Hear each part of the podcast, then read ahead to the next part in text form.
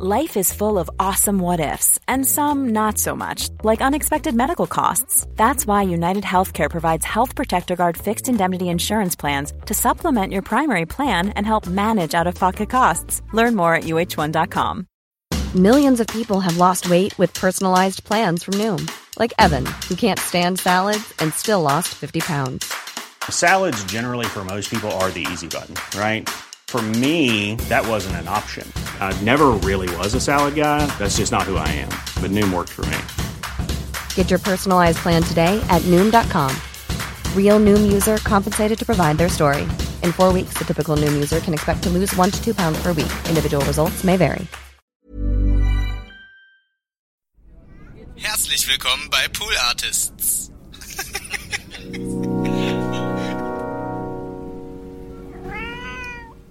Also echt eine offene, coole Stadt. Ja. Und das ist echt alles so, wo ich so sage, ey, das ist irgendwie alles, alles Richtung. Die Wege sind kurz natürlich. Wahrscheinlich auch, wenn ich jetzt 40 Jahre in, in New York wohnen würde, würde ich da vielleicht auch den Oberbürgermeister kennen oder was weiß ich was. Aber wenn man, wenn man Ideen hat und wenn man was bewegen will, dann weiß ich sofort, wo ich anrufen äh, äh muss und darf und, und im, im Gegensatz natürlich die Leute auch. Wenn sie sagen, ey, ich muss mal kurz mit Musti sprechen, ich habe da eine Idee irgendwie, dann ruft man sich halt an oder trifft sich irgendwie einen Kaffee unterm Schwanz in Hannover, ne, wie man so sagt. Kennst du das? Nee. Das ist äh, Ernst August. Ist das Ernst August? Das ist Ernst August, genau. Vorm Bahnhof gibt's diese, diese, dieses große Pferd quasi. Ja. Mit dem Ernst August und äh, unter dem Schwanz des Pferdes, das war mal so ein Treffpunkt. Ah, ja. Also immer gesagt, 15 Uhr unterm Schwanz. Ah, ja, okay. Genau. ja, Eins, zwei, eins, zwei, drei, vier. Die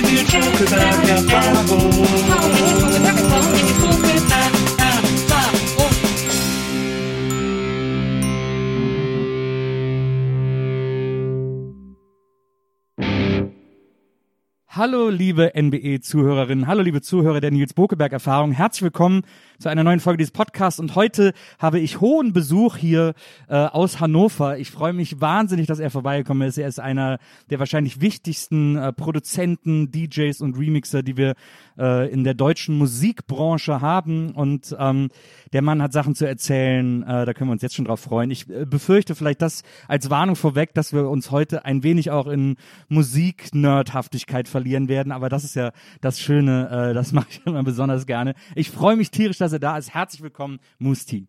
Vielen Dank für die Einladung, Nils. Sie sagte ja schon im Eingang, das ist mein Jahresurlaub, also ich freue mich sehr. ja. Sag mal, äh, ist, was ich mich gefragt habe, also Musti, dein Künstlername kommt ja von deinem Spitznamen Musti, also genau. der Mustafa eigentlich. Genau. Äh, gibt es denn äh, viele Leute, weil das habe ich mich vorher gefragt, die, die dann zu dir sagen, äh, Herr Mus? Oder Herr T, auch schon gehabt, wenn du irgendwo ein, eincheckst und da steht da Mr. T ähm, ja, aber das ist mittlerweile, ähm, mittlerweile gehe ich mit allem komplett entspannt um. Also ja. da können, können mich Leute können mich im Prinzip nennen, wie sie wollen und so. Und äh, wenn die Leute vermuten, einen besonders engen Draht zu haben, dann sagen sie dann auch, hey Mustafa und wie geht's und so. Aber meine Mutter nennt mich tatsächlich Musti. Ja. Also daher kommt's. Naja, verstehe. Also wenn du irgendwo in Kreuzberg hier wahrscheinlich Mustis Kiosk oder sowas, dann weißt du, wo das herkommt. Ja, sehr gut. ähm, wir können einfach mal, wir gehen mal, ich würde heute wahrscheinlich äh, wild hin und her springen, weil es ja äh, so viele Dinge zu bereden gibt. Wir fangen mal ganz äh, am Anfang an, bis in Hagen geboren. Mhm. Ähm, das ist ja so Rand Westfalen sozusagen. Äh, da kommt man auch immer mit dem Zug durch, äh, wenn man von Berlin nach Köln fährt. Und äh, bist, äh, bist du auch in Hagen aufgewachsen oder in Hannover? Nee, also ich, ich betrachte mich schon als als Hannoveraner. Ich ja. bin quasi in Hagen nur zur Welt gekommen. Mein Vater ja. ist ähm, Mediziner gewesen, der kam ähm, aus der Türkei, hat auch in Istanbul unter einem deutschen Professor studiert, ja. ist dann, glaube ich, in Köln sogar gelandet und war dann relativ schnell in Hagen und hat da praktiziert am ja. in dem in dem äh, Krankenhaus, aber nicht zur Welt gekommen. Meine Schwester ist in Remscheid zur Welt gekommen, also nebenan. Dann ist er kurz über ähm, Leer aus Friesland in Hannover dann gelandet. Also ah, ja. da muss ich vier, fünf gewesen. Also ich habe meine Grundschule in Hannover absolviert ja, okay. quasi. Ne? Verstehe. Und Hannover äh, und Hagen, um das, ich weiß nicht, ob du da noch weitere Fragen hast, aber ich würde es quasi fast damit abschließen, dass ich sage, ich habe da irgendwie vor drei, vier, fünf, sechs, sieben, acht Jahren aufgelegt. Bin dahin nichts los in der Stadt, bin in so eine Riesenhalle rein, 3000 Leute, haben wir gefeiert und so, das war super, kam so ein Typ auf mich zu und sagt, ey, Musti, du hast alles richtig gemacht. Ich so, was meinst du denn? Ja, du bist ja ganz schnell wieder abgehauen. Also das zu Hagen. Ich weiß natürlich, dass da viele prominente Kollegen noch herkommen und so, ne? Ja, aber, äh, aber äh, ja, gut, ich, mehr muss man zu Hagen auch nicht sagen. Ähm, dann, aber auch interessant, dass der dann so, ich meine, Hagen, Remscheid ist ja alles so eine Ecke, dann kurz so einen Peak nach, nach Leer Abgefahren, gemacht ne? hat. Ähm, äh, kleinen Kulturschock in Ostfriesland geholt Genau. und dann wieder zurück ins schöne, ins schöne. Aber als, als Kind bist du ja sowieso irgendwie, du saugst ja alles nur auf und bist erstmal irgendwie nur am, am Zipfel der Eltern irgendwie. Ja, ja, in dem Alter sowieso. Also die Genau. wahren Bindungen äh, finden dann erst in der Schule statt. Genau. Ähm, du hast auch äh, irgendwo gesagt, dein Vater hat euch alle auch zur Welt gebracht. Genau. Das ist ja. Er war Gynäkologe Ja. und äh, Geburtshelfer. Das äh, war, glaube ich, sogar damals in, sein, in, auf, auf seiner seiner äh, äh, beim Praxiseingang steht, stand da irgendwie Dr. mit Samigen Doktor, Geburtshelfer und Gynäkologie oder irgendwie Ah ja. sowas. Und hat sich das nicht nehmen lassen tatsächlich. Und ich weiß gar nicht, ich überlege gerade, ob meine Schwestern, ich glaube, die wollten das dann tatsächlich irgendwann nicht mehr, dass dann ihre Kinder von meinem Vater entbunden werden. Nachvollziehbar. Aber es ist ja schon eine besondere Form von Homeoffice, muss man sagen, wenn der, wenn der Vater die eigenen Kinder auf die Welt bringt. Absolut, ja. Absolut. Also alles machbar. alles machbar. ähm, äh, dann seid ihr nach Hannover und da bist du ja dann auch aufgewachsen. Also jetzt ist ja Hannover, ist das eine Stadt, wo man sagt irgendwie, ähm, also die ist ja äh, relativ, ich weiß gar nicht, wie viel Einwohner hat Hannover, eine halbe Million oder sowas? Knappe halbe Million, vielleicht ein bisschen mehr irgendwie, auch mit Umland und so, ja. Ich, ich, ich so ungefähr, glaube mit Frankfurt vergleichbar. Ja, also schon Zahlen. sehr, sehr städtisch, sehr urban, ähm, aber auch so ein bisschen, ja, man könnte sagen harmlos. Also es, ist ja, es gibt ja keinen Dialekt in Hannover zum Beispiel. Ja, aber es ist ja unser Vorteil. Das Hochdeutsch kommt ja aus Hannover. Insofern Ja, ist das ja, ist das ja auch eine schöne Sache. Ne? Aber dann ist so, da ist alles ist so, äh, es gibt ja die große Ernst August Passage auch in Ja. Hannover mittlerweile. Alles ist so äh, äh, im Schatten dieser dieser Adelsfamilie und so, die so ein bisschen der so die halbe Stadt gehört oder äh, oder sehe ich das falsch? Also das ich, ist- ich muss dazu auch sagen, ich hatte Verwandte in Hannover. Wir waren auch oft in Hannover, auch als ich Kind war und ich mir hat's immer gefallen. So. Ähm, sehr, sehr liebens- und lebenswert, weil es halt einfach irgendwie, du kannst da ganz entspannt dein Ding machen. Und Ja. vielleicht ist das auch immer, mir wird ja auch oft die Frage gestellt, Mensch, warum nicht Berlin oder damals, als irgendwie vielleicht noch drei Grad jünger warst, warum nicht dann New York und London und hast du nicht gesehen? Und irgendwie, wenn ich sage, ey, aus Hannover haben wir das alles irgendwie so hingekriegt, warum dann umziehen quasi? Ne? Und, und immer wenn wir Leute empfangen, die, die schätzen das sehr. Wir haben gerade die Scorpions bei uns im Studio, das macht natürlich Sinn, weil die da wohnen und nicht nach LA. Wohnen die auch wirklich alle noch Ja, ganz im Hannover? Ernst. Also ein bisschen außerhalb irgendwie und für die ist das, die nehmen im Studio auf und, und gehen abends ins Bett. Ja. Ne, In ihr eigenes. Und, und, und jetzt sollten sie eigentlich in LA äh, ähm, mit dem, ähm, oh, wie heißt denn der Metallica-Produzent?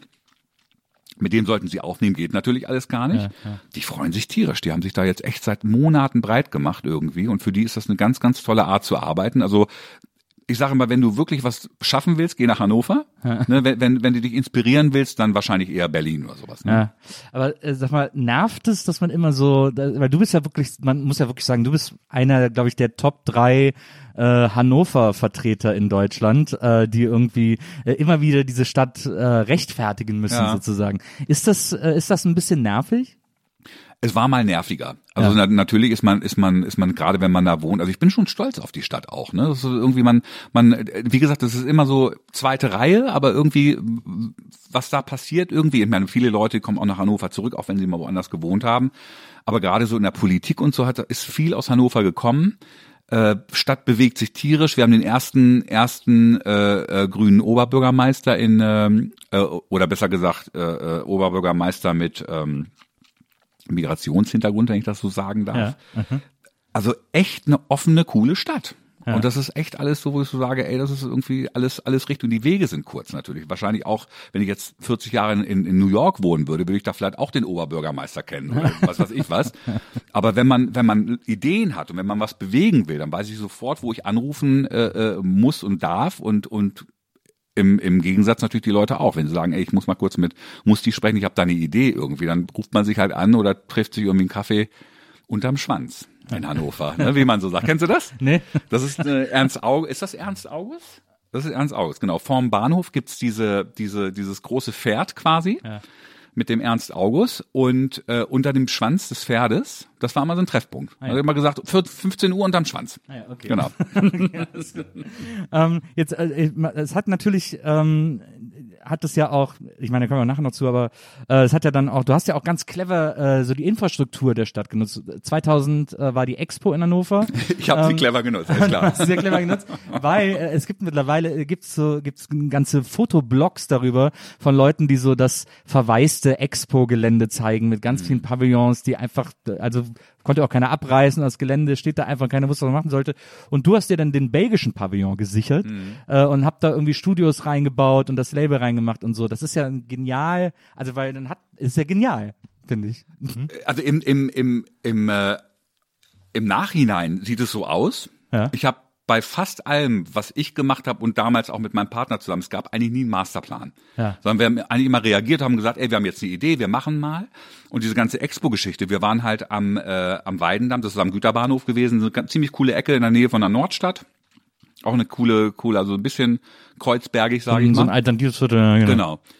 Und ähm, Ende, Ende äh, oder Anfang 2000er quasi kam auch so das erste Geld schon rein bei uns. Das war ja die Zeit, als Horny war 98, Sexbomb war glaube ich 2000 oder 2001, weiß ich gar nicht mehr. Ja.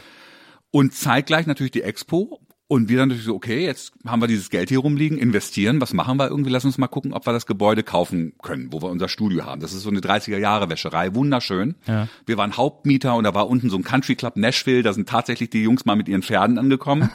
Dann so äh, Villa Riba, Villa Bajo mäßig so ein spanischer Kulturclub und so und also war ein geil, geiles Ding. Ja.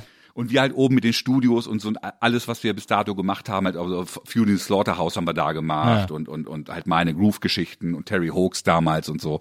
Stimmt, Terry Hooks gab's Ja. auch noch. Ja, stimmt, ja. Und, ähm, und der Typ, der Besitzer, hat halt ein horrendes Geld aufgerufen und zeitgleich hat uns, glaube ich, entweder das Land oder die Stadt hat gesagt, ey, wisst ihr was, wir gucken hier wegen Nachnutzung für diese Expo-Pavillons. Ja. Kommt doch mal und schaut euch mal um. Ja. Und haben wir uns den belgischen Pavillon angeguckt, glaub den türkischen damals und was weiß ich, den griechischen. Und der belgische Pavillon, der ist ähm, von der von der Infrastruktur halt super gewesen, weil die meisten waren ja für ein halbes Jahr konzipiert, weil danach war halt wieder Sense und der belgische Pavillon, der hat eine Heizung gehabt, eine Klimaanlage, also alles so Sachen, wo du denkst, aha, nicht äh, not not äh, bad to have, sag ich mal. Ähm, und dann sind wir da tatsächlich genau nach der Expo rein, haben angefangen umzubauen und Fusion the Slaughterhouse hat, glaube ich, sogar während, also quasi fast als Beta-Tester, während der Bauphase sogar noch eine Platte aufgenommen da. Ach, hm. aber das ist ja, ich meine, das äh, sind denn die anderen Pavillons da auch noch in der Zweitnutzung oder ist da wirklich so fast alles irgendwie so Ghost Town mäßig? Also hiermit offiziell Einladung an dich. Ja. Bitte sofort, es geht zu kommen. Ja. Ne, wir haben ja dann da auch bei uns im Pavillon ein ganz, ganz nettes Restaurant oben auf dem Dach und so. Ist echt nice da. ja, Dann kannst du dich mal selber überzeugen. Es geht alles natürlich relativ langsam. Wir sind jetzt im 20. Jahr und bin da auch so ein bisschen stolz drauf, dass wir jetzt 20 Jahre da irgendwie so ein bisschen vorreitermäßig hingekommen. Das ist richtig cool. Und alle Grundstücke verkauft. Ach wirklich? Ja, einige Pavillone mussten natürlich irgendwie einfach abgebaut werden oder abgerissen werden. Einer ist abgebrannt, glaube ich sogar. Dann einer, der ungarische, das war ein ganz schöner, das war so eine Holztulpe, riesengroß. Das hat sich irgendwann so ein, tatsächlich irgendein, irgendein Scheich hat gesagt, ich will dieses Ding haben. Dann haben die das Ding abgebaut und dann dahin gepackt. Aber genau, da ist jetzt so ein Serverzentrum und, und eigentlich ganz funky, weil du hast, du hast, ähm, nebenan sind, sind mehrere Universitäten. Also alles ganz kreative Menschen da, fast 5000 Studenten jeden Tag. Dann hast du natürlich dann da die die großen äh, die großen Schweden sind natürlich nebenan, was was auch immer hilft wegen wegen Durchgang mit Ikea natürlich. Ne? Dann hast du sowas wie Ferrari lustigerweise auf dem Gelände. BMW, also auch so zwei, drei große Automarken und aber sonst ist das echt auch so ein Lautsprecherbauer und weil wir sind da, Schindler ist da, die Aufzugmacher. Ja. Also irgendwie ganz funky. Es ist aber so eine Art Industriegebiet im Grunde genommen. Im, ja, so ein Edelindustriegebiet, weitesten Sinne, ja. genau. Ja, Also ja. die, die Expo, die hat ja damals gesagt, wir wollen das hier so ein bisschen als Filetstück, so ein bisschen auch am besten IT und so. Ja. Solche Geschichte, aber ähm, und haben sich da wirklich raufgesetzt. Also da gab es viele Leute, die wollten dahin, die durften nicht. Ja. Ne, Also auch wahrscheinlich irgendwelche Einkaufszentren, ich habe keine Ahnung. Ja. Und ähm, tut uns jetzt, glaube ich, im Nachhinein ganz gut. Ja.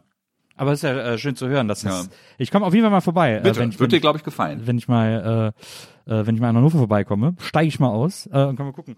Ähm, zu deiner äh, musikalischen Erweckung, bevor du ähm, angefangen hast, selber Musik zu machen, da hast du ja schon sehr viel Musik gehört. Und ich habe mal irgendwo in einem Interview gelesen, dass du gesagt hast, deine Musik war ACDC und Iron Maiden. Mhm. Du warst also völlig im Metal-Game, oder? Total, aber ich habe, also ich, es, es gab natürlich noch eine Phase, für die ich mich fast schäme, aber irgendwie auch nicht, weil äh, da, da hatte ich irgendwie Bay City Rollers für mich entdeckt, also eine der ganz frühen. Nichts zum Schämen. Nein, Super auf, um. Gottes Willen, aber es war natürlich schon so, dass du sagst, so eigentlich schon so eine ganz, ganz frühe Boygroup. Ja, ja. Obwohl man ja Beatles auch fast schon als Boygroup bezeichnen darf Ja. irgendwie. Und habe irgendwann, ich weiß nicht, was mir an diesen, an diesen Bands so imponiert hat. Also ACDC bin ich noch Riesenfan. Und ähm, finde es übrigens, ah, kleine Anekdote nebenbei, übrigens, der neue Drummer von Scorpions ist ja Mickey D, Ah, ja. der Drummer von Motorhead. Ja. Ne, also irgendwie ist halt diese ganzen harte, und das sind die coolsten Arschgeigen, die es so gibt irgendwie. Also richtig coole Jungs und ACDC hat mir immer so sehr imponiert, weil die halt diesen, das waren diese vier Mann, das war, eigentlich war es minimalistisch und aber so auf die zwölf. Ja. Und das fand ich geil, ohne Tamtam und so, ne? Und da nicht noch ein Shaker und da, sondern einfach irgendwie dieses geile Lick, die Stimme von dem Typen und auf Wiedersehen. Ja, unglaubliches Riffing, äh, das die gemacht haben. Und, unfassbar. Also, diese super trockenen Produktionen. Total. Immer. Also schon echt so ein Soul. Natürlich Ja. auch geil, wie du sagst, geil produziert, aber einfach die Kompositionen waren geil, Ja. immer noch cool. Und das hat mir an ACDC, an, an Iron Maiden, äh, Iron Maiden war natürlich so ein bisschen mehr, noch, noch eine Ecke drauf irgendwie, aber das hat mir immer irgendwie imponiert. Und es gibt tatsächlich auch Fotos von mir. Also ich habe relativ lange, bis kurz vor Horny, habe ich lange Haare getragen. Ja, Bis kurz vor Horny. So. genau. Also bis kurz vor Viva quasi. Aber das ist ja, äh, ich meine, ähm, die alten ACDC, als, ich meine, als du dann auch noch klein warst und, und ACDC gehört hast, das war ja dann auch noch Bon Scott Genau. äh, äh, als Sänger irgendwie Ja. äh, mit so einer wahnsinnigen Rotzigkeit. Ich glaube aber trotzdem, dass vor allem ACDC, bei Maiden ist es schon, geht's finde ich schon mehr in so eine Metal-Richtung. Äh, da wird's schon äh, sozusagen puristischer, was das betrifft. Aber diese, äh, dieses, wie gesagt, dieses Riffing und so von ACDC, das ist, glaube ich, weil ich ja auch früher ACDC gehört. Mein Bruder hat mir seine ACDC-Platten irgendwie Highway to Hell logischerweise Geil. irgendwie vorgespielt. Ähm, und äh, ich glaube, dass das so eine der Bands oder eine der Platten auch ist, die einen sehr, äh, die sehr so ein Popgehör schult, weil die sehr, Ja. weil das sehr, äh, also es sind sehr, sehr klassisch strukturierte Songs, ist ja wirklich nur Strophe, Ref, Strophe, Ref, äh, vielleicht noch ein Solo und dann Ref bis zum bis zum geht nicht mehr sozusagen. Mhm. Ähm, und die sind total auf den Punkt geschrieben, diese diese ACDC Und ich sage jetzt, ich weiß nicht, ob das zu ketzerisch ist oder einfach zu weit hergeholt, aber also noch so als, als, als These noch einen drauf, Mhm. dass du bei ACDC, das ist ja vor on the floor. absolut. Du, Na, absolut. Du, du, du. Na. Weißt, das also ist natürlich, ist- das, das Riff ist natürlich unglaublich. Also ja, Back das Back oder oder auch sogar Back in Black oder oder auch Highway. Also äh, Ja. Und das ist ja so, ich sag, also sehr weit hergeholt, aber das ist ja irgendwie hat es dann irgendwie, also der Schritt zum Disco ist gar nicht weit nee, weg. überhaupt nicht, ja. Es ist, man hört es ja auch bei ähnlichen Bands, hört man es ja deutlich. Also Kiss zum Beispiel, Stimmt. Äh, I Was Made for Love You. Baby ist ja ein Disco-Song. Total. Also so 100%iger Disco-Bass, den der da total. spielt. Wurde, wurde glaube ich, auch aus Marketinggründen damals so gemacht. Dass Naja, genau. gesagt haben, das ist jetzt gerade in irgendwie eine 87, Äh, 77. Äh, 77, Ja, genau. sorry, Ja, ja, so die 77, Ecke, genau. 78, genau. Und äh, gibt's auch geile, ge ich weiß gar nicht, ob das nicht Shep Pettibone, aber auch geile Edits noch und so von den ganzen Disco-Helden damals. Also Wahnsinn. Ja. Ja. Ich finde ja, ich, ich äh, liebe Disco sehr. Ich sehe das bei dir auch immer. Du legst ja auch mal so Disco-Tracks auf Ja. und und wenn du produzierst, manchmal machst du so kurze Instagram-Videos, wo du dann gerade wieder an so einem totalen Disco-Beat Mhm. äh, arbeitest. Und das ist etwas, äh, wo ich, wo mir auch völlig das Herz aufgeht. Ich glaube, dass die Phase der Disco-Musik, also diese New Yorker ähm, äh, 70er Jahre Paradise Garage, äh, Ja, Larry Levan und so, das Absolut. ist, glaube ich, eine der aufregendsten Phasen, die es in der Popmusik jemals gab. Ja, Wahnsinn, ne? Weil es natürlich schon irgendwie, du hast das erste Mal quasi auch, also das war das erste Mal, dass du natürlich auch sowas wie Künstler erstmal die androgyn, sowas wie Silvester, wo du gesagt hast, was ist das für ein Typ? Ja. Und dann auch irgendwann mal dann begriffen hast, was eigentlich Homosexualität ist. Ja. Ne, war ja vorher nie irgendwie Thema. Wenn Ja. du so Teenager in Deutschland, in Hannover auch noch irgendwie, ne, wohl behütet. Und äh, da hast du gedacht, ey, das ist richtig, da brutzelst, das ist irgendwie, das ist interessant. Dann natürlich die ganzen Anekdoten, die man natürlich später erst erfahren hat, über Studio 54, wie auch immer. Dann die ganzen Verbrennungen der Disco-Platten und dass das einfach so das eine, finde ich auch so krass. Ja. Diese Geschichte, das ist ja, also in Deutschland äh, kennen das ja viele nicht, aber äh, es gab so, das war so Ende der 70er, Ja. gab so einen New Yorker Radio-DJ, äh, der, der gesagt, es war immer so ein bisschen cool für so Rockleute Disco-Scheiße zu finden. Genau. Und der gesagt hat, wir treffen uns jetzt alle im Yankees-Stadion. Disco sucks. genau. Disco sucks. Wir, wir treffen uns alle im Yankees-Stadion und verbrennen Disco-Platten. Abgefahren. Ja. Abgefahren, aber wie ne? evil das auch. Also es gibt ja auch so eine Also Doku darüber. gerade mit der deutschen Historie, ne, wenn du Ja, so ja. an Bücherverbrennung Genau. denkst irgendwie, dann denkst du schon so, alter Schwede, das ist schon Ja. harter Tobak irgendwie. Und weil Musik war ja auch so, äh, Disco war ja auch so die Musik der Schwarzen und so, dann Genau. hat das dann noch so einen ganz unangenehmen Beigeschmack Total, bekommen. total. Aber es, ich, wenn ich so Disco höre, ähm, also ich, ich finde es immer so krass, diese Arrangements war, das war ja äh, Massenware. Disco, Ja. Disco-Platten kamen ja äh, jede Woche irgendwie zigfach raus äh, in der in der Höchstphase in in, in New York und so. Ähm, und äh, aber wie aufwendig trotzdem die Arrangements immer sind, auch für eine Platte, von die du irgendwie nur noch im Secondhand im hintersten Ja. Regal für zwei Fetteste Cent findest. Streicher-Arrangements, Ja, keine Ahnung, am besten noch in Philly aufgenommen Ja, und so, ja, genau. absolut. das ist doch so krass, was das für ein Produktionsaufwand war. sozusagen. Ja, aber daran siehst du natürlich auch irgendwann, wie so Industrien funktionieren, wenn du einen Hype hast, ne? Mhm. Und dann sah und dann auch, also Kiss, bestes Beispiel, eine Rockband. Mhm. Ne? Aber Disco ist in, also machst du bitte mal eine Rockplatte, äh, eine, eine, eine Disco-Platte irgendwie dann auch mit irgendwie einem geilen irgendwie groovy Basslauf und irgendwie, wie gesagt, Four on the Floor Beats und so. Also das ist schon, wenn irgendwas dann gerade in ist, dann kommen natürlich die ganzen Trittbettfahrer und, und sagen so, okay, das ist jetzt das heiße Ding, ne? Das machen wir jetzt mal. Und dann aber auch bitte äh, so authentisch wie möglich. Ja. Ja, ich finde das, ich bin dabei, ich bleib wirklich so ganz auf, auf Disco hängen, weil ich das, äh, Finde ich gut. ja, ich finde das, ich finde das so interessant. Das hat immer diese, dieses Harmonien-Set von Disco-Songs. Äh, das ist ja so, das ist ja so aus dem Soul entnommen sozusagen und dann so ein bisschen treibender, ähm, äh, treibenderem Rhythmus unterlegt, äh, mit dem Disco-Beat eben. Ähm, aber das ist ja, Soul hat ja immer sowas Sehnsuchtsvolles, sowas Dramatisches, sowas, äh, sowas, was so sehr easy zwischen Dur und Moll changiert, um das jetzt mal so ganz etipetetisch auszudrücken.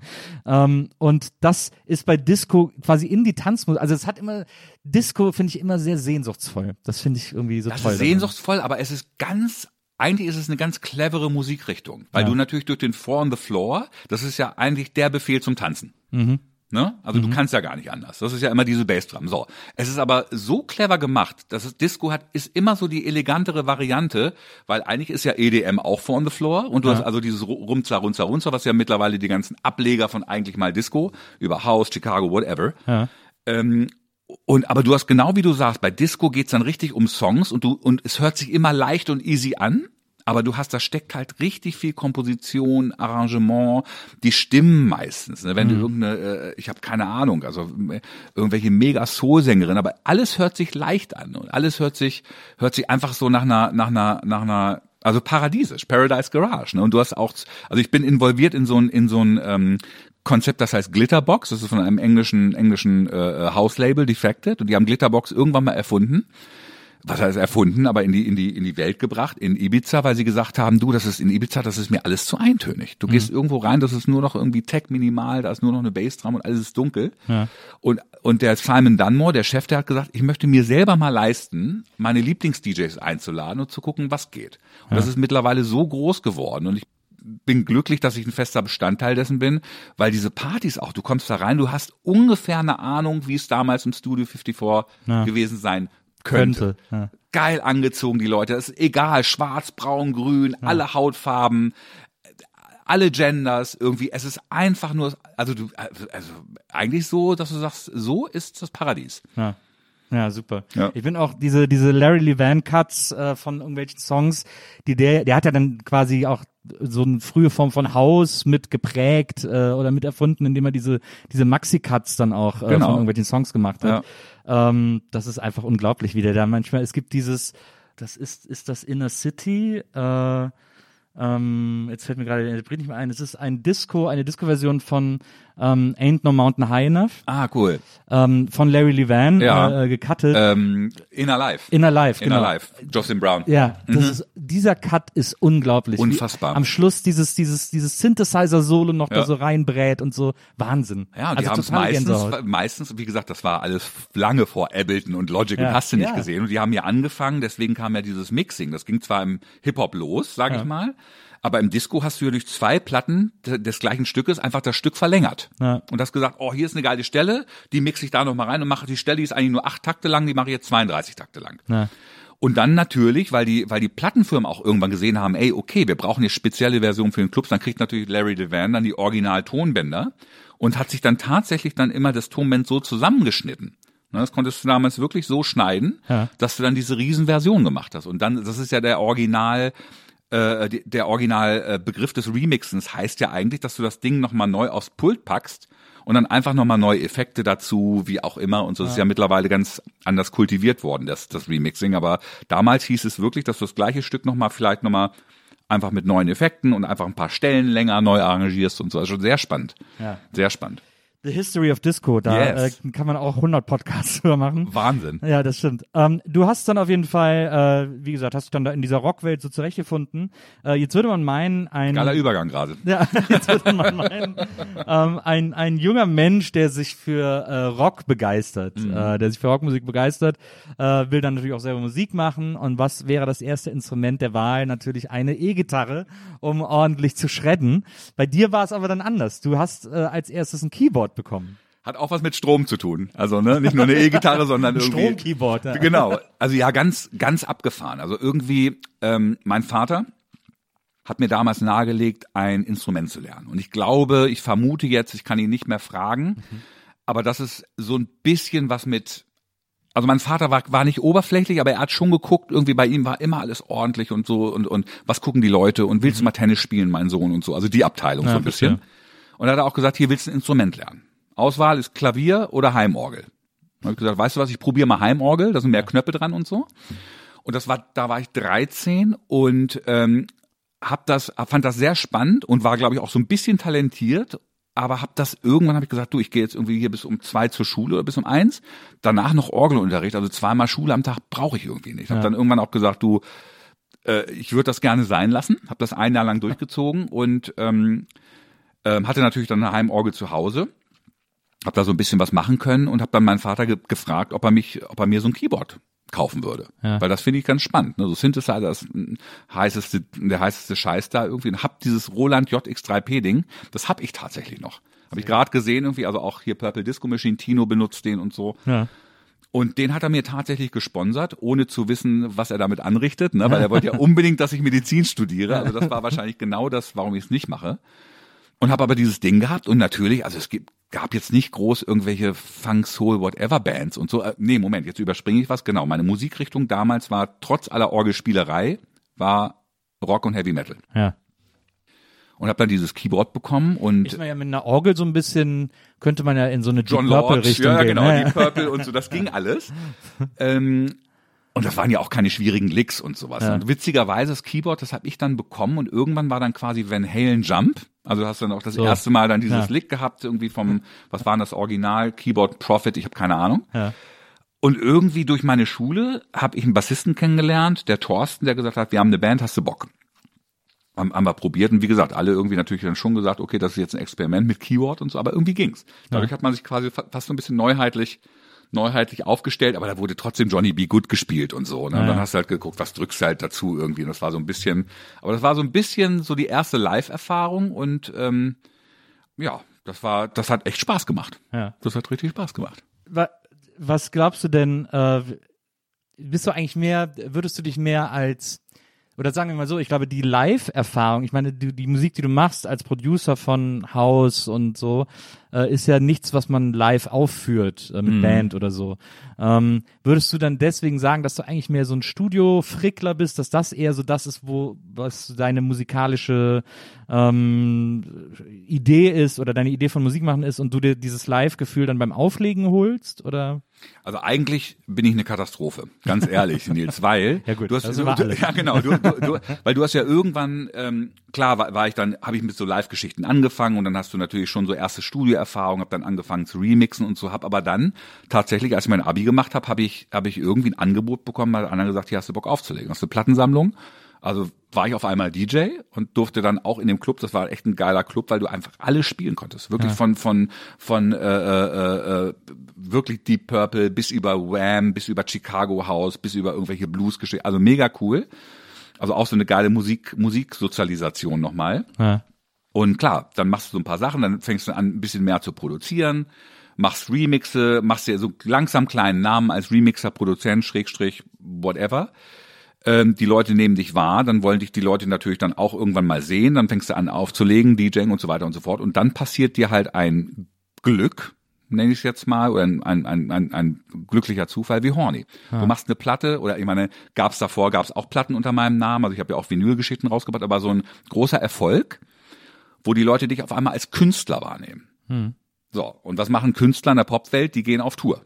irgendwann. Das habe ich dann auch irgendwann ge gelernt, habe dann gesagt, ey, machst du mal, machst du auch mal mit Band was und wie auch immer und spielst deine Songs mal mit Band. Das habe ich dann auch irgendwie auf die Spitze getrieben mit Orchester mal und wie auch immer. Also ich eigentlich kenne ich diese ganzen Geschichten, aber warum ich anfangs gesagt habe, ich bin eine Katastrophe, weil natürlich im Marketing irgendwann, da, also Horny war damals noch einfach, da haben die Leute gesagt, ey, Dance Ding, alles super.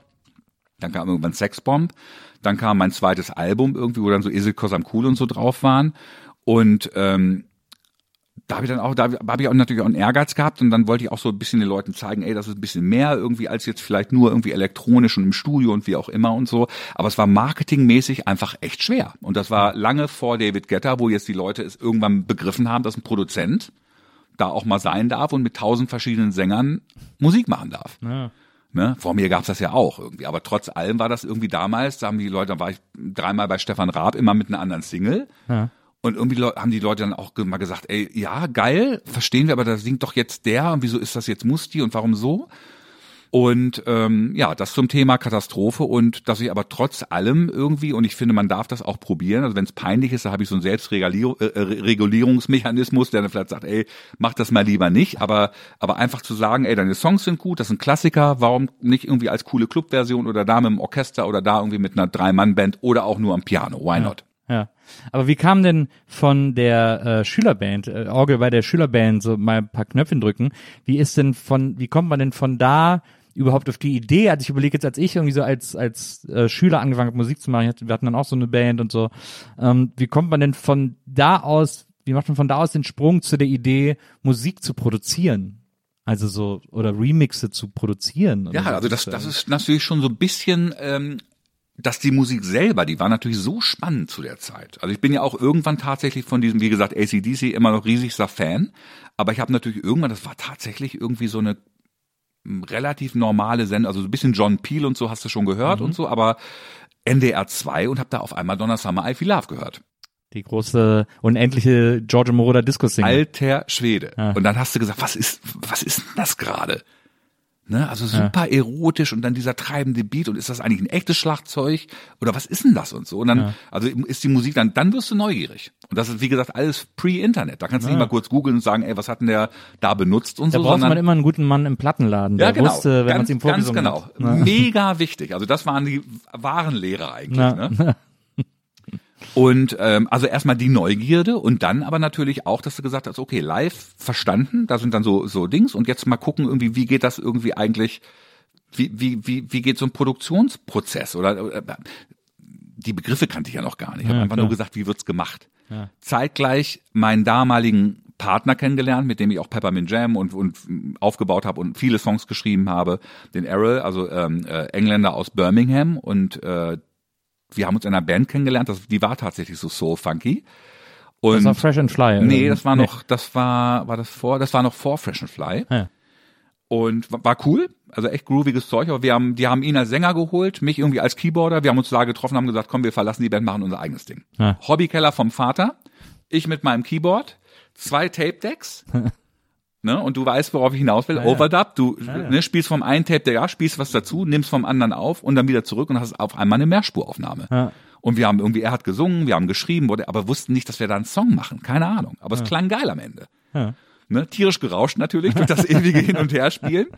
Und dann hast du auf einmal irgendwie hast du hast du Musik und das geht dann halt immer weiter und dann kriegt er auf einmal witzigerweise äh, einen Job. Also wir haben dann unsere Fresh and Fly gegründet, auch so ein paar Gigs gehabt, kriegt er einen Job bei SPV. Ja.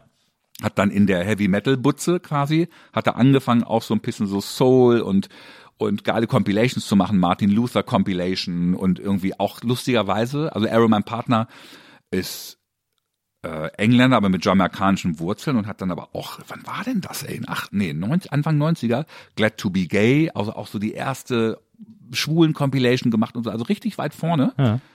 Und dann irgendwann hat er so ein paar Reggae-Sachen gesigned und meinte irgendwie hier, Shabba Ranks kennst du irgendwie? Und ich so, nee, aber gib mal her und so, und dann geremixed und dann ging das so langsam los irgendwie, ne? Ja. Also weil du, aber ich meine, du hast auch, äh, ich habe irgendwann mal gelesen, dass du gesagt hast, äh, du hast deine ersten äh, Songs auf dem C64 produziert. Ja. ich hatte auch einen C64. Äh, Geil, deswegen, oder? Ja, total geil. Cubase damals. Ähm, äh, Hieß, glaube ich, anders sogar. Ja, und dann, hast du, dann bist du auf Atari äh, ST wahrscheinlich umgestiegen. Ne? Genau, das war dann so der heißeste Scheiß damals. Irgendwie natürlich auch alles, alles mit mega wenig. Das war ja auch nur ein Sequencer. Also nur etwas, was deine, deine Musikinstrumente steuert, damit die halt irgendwie was machen. Also auf dem Computer selber konnte ich nichts abspeichern und Ja. so, ne? Aber war natürlich trotzdem super, super hot, ne? Dass du auf einmal so sagst, okay, das ist irgendwie, und dann natürlich so diese, den, den Spagat zwischen, okay, du hast eigentlich hier ein, ein elektronisches Instrument, aber irgendwie spielst du auch selber dazu, man singt dazu, also so der, der Analogfaktor war immer da. Ja, also ich äh, kann mich auch erinnern, mein Bruder, ich hatte auch einen C64, da habe ich aber äh, erst nur so Programme selber geschrieben, äh, so Adventures, in denen äh, nur ich wusste, wie man die gewinnt. Äh, genau, für dich, für dich selber wo geschrieben. es immer, ja, wo es immer darum eine Frau rumzukriegen und so hm, und ich wusste, wie es geht. Meine Freunde haben alle äh, verloren. ähm, und, äh, und dann hat mein Bruder, der hatte dann, äh, der hat immer sehr viel Musik gemacht, super Gitarrist. Ähm, der hat sich dann irgendwann eine Vierspur gekauft Cool. ähm, und dann habe ich da mal so zugeguckt und dann, wenn er nicht da war, habe ich dann da angefangen, auch Songs drauf zu machen oder auch mit ihm zusammen. Äh, und der hat sich dann auch irgendwann so ein ST, so ein 520 ST, glaube ich, geholt äh, mit Cubase. Und da habe ich dann ihm auch mal zugeguckt, auch wenn er weg war, dann immer sehr, manchmal habe ich auch aus Versehen Projekte von ihm gelöscht, das fand er nicht so gut. aber, äh, aber da habe ich das dann auch so ein bisschen so gecheckt, wie das so funktioniert und habe damit irgendwie so rumgespielt. Und weil du gerade gesagt hast, Vierspur, das ist ja im Prinzip so ein ähnliches Konzept wie jetzt ganz, ganz viele Künstler. Ne? Also ob das jetzt äh, eine Banks, keine Ahnung, irgendwie so, so Künstlerinnen, die halt diese Loop Stations Ja. auf der auf der Bühne benutzen, wo sie sich selber dann doppeln und so. Ist ja das gleiche Prinzip, ne? Ja. Digital. Du hast ja damals dann dieses Kassettendeck gehabt mit vier Spuren. Genau. Und konntest dich dann selber aufnehmen und da ein Beat und so. Also super cool. Ja, total. Mhm. Ich habe auch ich, dieses diese diese dieses äh, diese Tape to Tape Aufnahme, das habe ich dann auch, ich hatte damals eine äh, Kassette, weil ich habe mein Schlagzeug geschenkt bekommen von meinen Eltern zu Weihnachten so ein Kinderschlagzeug und so eine Lernkassette dazu, äh, die hieß Drum Drops. Oh, cool. Und äh, da war so ein Schlagzeuglehrer, der nur so Beats gemacht hat und daraus habe ich dann auch so Geil. mit äh, Überspielen so ein Beat Geil. äh, hergestellt und so. Also das äh, das ist total geil Musik so zu entdecken. Ähm, das macht glaube ich ganz viel mit einem, wenn man irgendwie in jungen Jahren durch so Bastelei und so die, die, durch diesen Do-it-yourself äh, äh, irgendwie äh, anfängt Musik für sich zu entdecken. Gab es nicht das Pendant zu Westbam, der Eastbam hieß und der nur mit so Kassetten oder Bändern auch damals aufgelegt hat, Anfang der Kann sein, 90er? das weiß ich nicht mehr. Irgendwie ist Aber mir gute so. Idee, ja. Ja, also das, das war auch zu der gleichen Zeit und der war auch, auch so musikalisch, glaube ich, ähnlich und der war, irgendwie kam der aus dem Osten. Ich weiß gar nicht, ob das irgendwie tatsächlich Russland war oder so. Ja. Aber gab's, glaube glaub, glaub, tatsächlich, ja. Es gibt ja, es gibt ja jetzt das große, wir sind ja mitten im großen Vinyl-Revival. Ja. Ähm, also die Schallplatte ist ja mittlerweile der bestverkaufte physische Tonträger, Ja. äh, den es gibt. Und ähm, äh, ja, also das ist äh, äh, ich darüber das hab, darüber habe ich mich auch sehr gefreut, weil ich habe als Jugendlicher auch quasi nur Schallplatten äh, gehört, bin mit Schallplatten aufgewachsen und so und dass man das jetzt wieder Ja, so das ist mega. so ein bisschen also der, genießen der kann. Geruch alleine. Also ich habe mich jetzt ein bisschen, ein bisschen erleichtert tatsächlich. Ich habe ganz, ganz große Teile meiner meiner Sammlung verkauft, aber das war so ein bisschen auch, ich, ich weiß nicht, also ich nenne es jetzt nicht Midlife Crisis, aber irgendwie so ein schon so, dass ich sage, ich will mich einfach ich will so ein bisschen was hinter mir lassen. Ja. Einfach so eine richtige Bereinigung irgendwie von so, so Sachen. Marikondo. Sie, sie. also richtig, und das hat mir richtig gut getan. Und Ja. natürlich irgendwie äh, sprichst du mit Kollegen und sagst, ey, Alter, bist du wahnsinnig und das kannst du doch nicht machen und Dings und so. Wo ich auch sage, ey, die haben mir so lange gedient, das waren meine Freunde, das war so, ich habe zu jedem Cover eine Geschichte irgendwie und das ist das Einzige, was mich beim Auflegen heute übrigens nervt, diese ganze Twiddelei da mit deinem USB, ne, wo du gar kein Cover mehr hast und so. Das war schon richtig cool. Ja. Aber musste mich irgendwie erleichtern. Aber hast du alle Platten verkauft? Sehr, sehr, sehr viele. Ich habe wirklich nur noch ganz, ich habe glaube ich noch zwei oder drei solche Dinger, wo ich so gesagt habe, irgendwie das ist so, ja. Ah. Und aber witzigerweise, Ich habe gelesen, du hattest irgendwie 20.000 Platten oder da waren so. richtig viele, Ja. ähm, aber irgendwie werden die wieder mehr gerade. Ganz im Ernst. Ja. Also auch, auch durch meine eigenen Produktionen irgendwie, die, die, wo die dann Leute dann auch sagen, hier habe ich wieder gepresst, hier hast du, hier hast du dann das Belegexemplar und Ja. so und bin da ja ganz fleißig und das ist schon echt cool. Also das finde ich auch gut, weil das jetzt quasi, vielleicht fange ich auch wieder an neu zu kaufen. Ich habe ja den ganzen Kram noch mit 12 Zehner und so, also ist schon cool. Mache auch im Mojo in Hamburg irgendwie einmal im Jahr. Ich freue mich da auch drauf, wenn das wieder losgeht, immer so ein Vinylabend. Das ist mega. Ja, super. Hm. Das, äh, ein äh, kleines Geheimnis, das die Hörer noch gar nicht wissen, ist, ähm, jeder meiner Gäste kriegt von mir immer ein kleines Geschenk, Mhm. äh, äh, wenn sie gehen. Und es ist immer eine Platte, weil das gehört zur Nils Bokeberg-Erfahrung dazu, weil ich ein leidenschaftlicher Vinylsammler bin. Äh, und deswegen suche ich immer so ein paar Platten und gucke dann immer, welche, welche Platte für äh, den jeweiligen Gast irgendwie interessant sein könnte. Und äh, heute habe ich bei dir äh, bei den Platten geguckt, was ich dir so schenken könnte.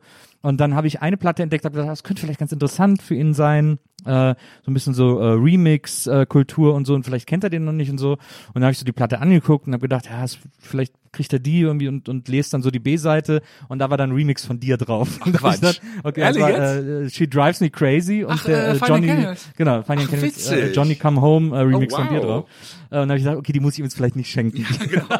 ja, vielleicht. Aber das war Witzig, einzeln. Aber das ist ja so krass, weil du, es gibt ja kein, kein, also wirklich, man kann wirklich sagen, keinen wichtigen Act auf der Welt, den du nicht geremixed hättest. Das ist ja so, du bist ja hardest working Remixer in Showbusiness, muss man ja wirklich sagen.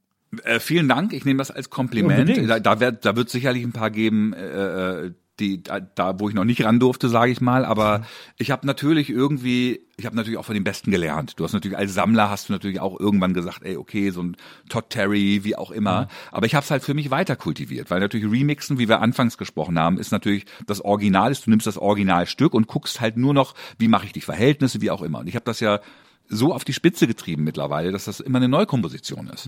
Und auch wenn jetzt ein Michael Jackson anruft und sagt, äh, leider nicht mehr, aber damals irgendwie, dann, dann, dann guckst du immer, okay, wie, wie, wie ich habe dann eine Radioversion gemacht, dann habe ich eine Clubversion gemacht, dann noch ein Dub. Also ich habe damals irgendwie immer drei, vier Versionen gemacht und auch heute noch. Also wenn mich ein Ding richtig inspiriert, dann also ich habe so viel Leftovers von Remix-Aufträgen, da könnte ich, glaube ich, zehn Alben machen. Richtig heftig. Aber was ist, was, was, wie äh, gehst du denn bei dem Remix, was inspiriert dich denn bei dem Remix? Ist es die Vocalspur, äh, dass du die dann irgendwie nur hörst und denkst, oder bastel ich jetzt was Neues drum, ich habe ne, ich hab eine geile Idee, oder ist es, was, wie gehst du an so einen Remix ran? Also mei meistens ist es tatsächlich äh, äh, die Stimme. Ich bin ein riesiger Stimmenfetischist. Also ein, ein echt so ein Fan. Ich habe äh, ich hab, hab auch ähm, also einer der wichtigsten wirklichen Momente für mich, wo ich auch nochmal begriffen habe, dass dass Genres eigentlich überhaupt nicht zählen eigentlich, war äh, ich wurde 1998 für den Grammy nominiert. Das war äh, das erste Mal als äh, in, äh, als in der Remix-Kategorie, die gab's vorher nicht. Das war äh, Coco Jumbo, ne? Äh, einer der Titel. Ah, ja. Du wurdest damals, musste jeder Remixer, da war Frankie Knuckles, also ich war der einzige Europäer, da Ja. war noch, glaube ich, Frankie, Todd, äh, äh, Louis Vega, glaube ich, Armand, also echt so die Liga. Krass, Alles so ja. Kollegen, wo du sagst, boah. Na. Und da warst du da bei dem, bei dem Grammy, genau, ich musste fünf Titel, da war, glaube ich, witzigerweise Coco Jumbo, was du ja damals auch nicht mitbekommen hast. Ich habe so ja Remixe gemacht. Muss man auch sagen, der, äh, warte mal, ich muss nur, dass ich es richtig hinkriege, der Sänger von Coco Jumbo, also Mr. President, Ja. war der Bruder oder ist der Bruder deines äh, Genau, meines ehemaligen. Businesspartners, genau, also ganz witzig, auch Hannoveraner. Ja. Und natürlich sagst du, man, jeder verdreht die Augen, wenn du hörst irgendwie Coco Jumbo. Aber ich habe irgendwie Remixe gemacht, da habe ich dann auch immer darauf geachtet, dass ich immer einen Remix mache, den ich auch selber im Club spielen würde. Ja. Und das kriegt man ja gar nicht mit, die sind aber in Amerika komplett durch die Decke gegangen. Also Coco Jumbo war einer dieser, dieser fünf Werke, die du da einreichen musst. Das hat ja dann auch das Komitee gemacht, damit habe ich ja nichts zu tun gehabt beim Grammy. Also das, Simply Red mit den Fugees, ähm, Anne Nesby, also die, die Stimme von, von Sounds of Blackness und noch zwei, da kann ich mich jetzt nicht dran erinnern. Ja. Ja, dann bist du da zum Grammy nominiert und ich dann natürlich dahin gedackelt. Das konnte ich mir natürlich nicht, wusste, wurde es auch eingeladen und so, also richtig höchst offiziell. Und das wurde zu der Zeit in New York abgehalten, in der Radio City Music Hall. Und um kurz jetzt zum Punkt zu kommen, wegen Stimmen. Ähm, Wahnsinnscast und von Stevie Wonder Performance mit Sting zusammen und hast du nicht gesehen mit Puff Daddy und whatever. Pavarotti. Ja. Pavarotti kommt und singt Nessun Dorma. So. Vor seinem Auftritt dann die Ansage, Pavarotti hat's am Hals, geht nicht. Wer ist eingesprungen? Aretha Franklin. Hat dann Nessun Dorma gesungen. Ja, krass. Ne? Nicht irgendwie Solo, sondern das alte klassische Original interpretiert. Und auch gesagt habe, das ist Wahnsinn. Und, und das packt mich immer. Wenn du einen geilen Song hast und ich sehe, äh, und ich, wahrscheinlich dann natürlich der A&R vor mir, der entweder sagt, ey, ich sehe, das, das ist, da kann man mehr rausholen oder vielleicht nochmal einer anderen Hörerschaft äh, äh, zugänglich machen, das, das Original. Und da habe ich richtig Bock drauf, dass ich sage, jetzt machst du da so wie so eine Neukomposition oder wenn ich sogar kann, irgendwie das nochmal so richtig enhancen, das Stück. Das ist mein Ding. Ja. I get a kick out of that. Das verstehe ich sehr gut. Ja. Ähm, ist es denn, äh, oder erstmal da noch äh, hin, bei den Grammys, ne? 98 war das, äh, Ja. war das, glaube ich.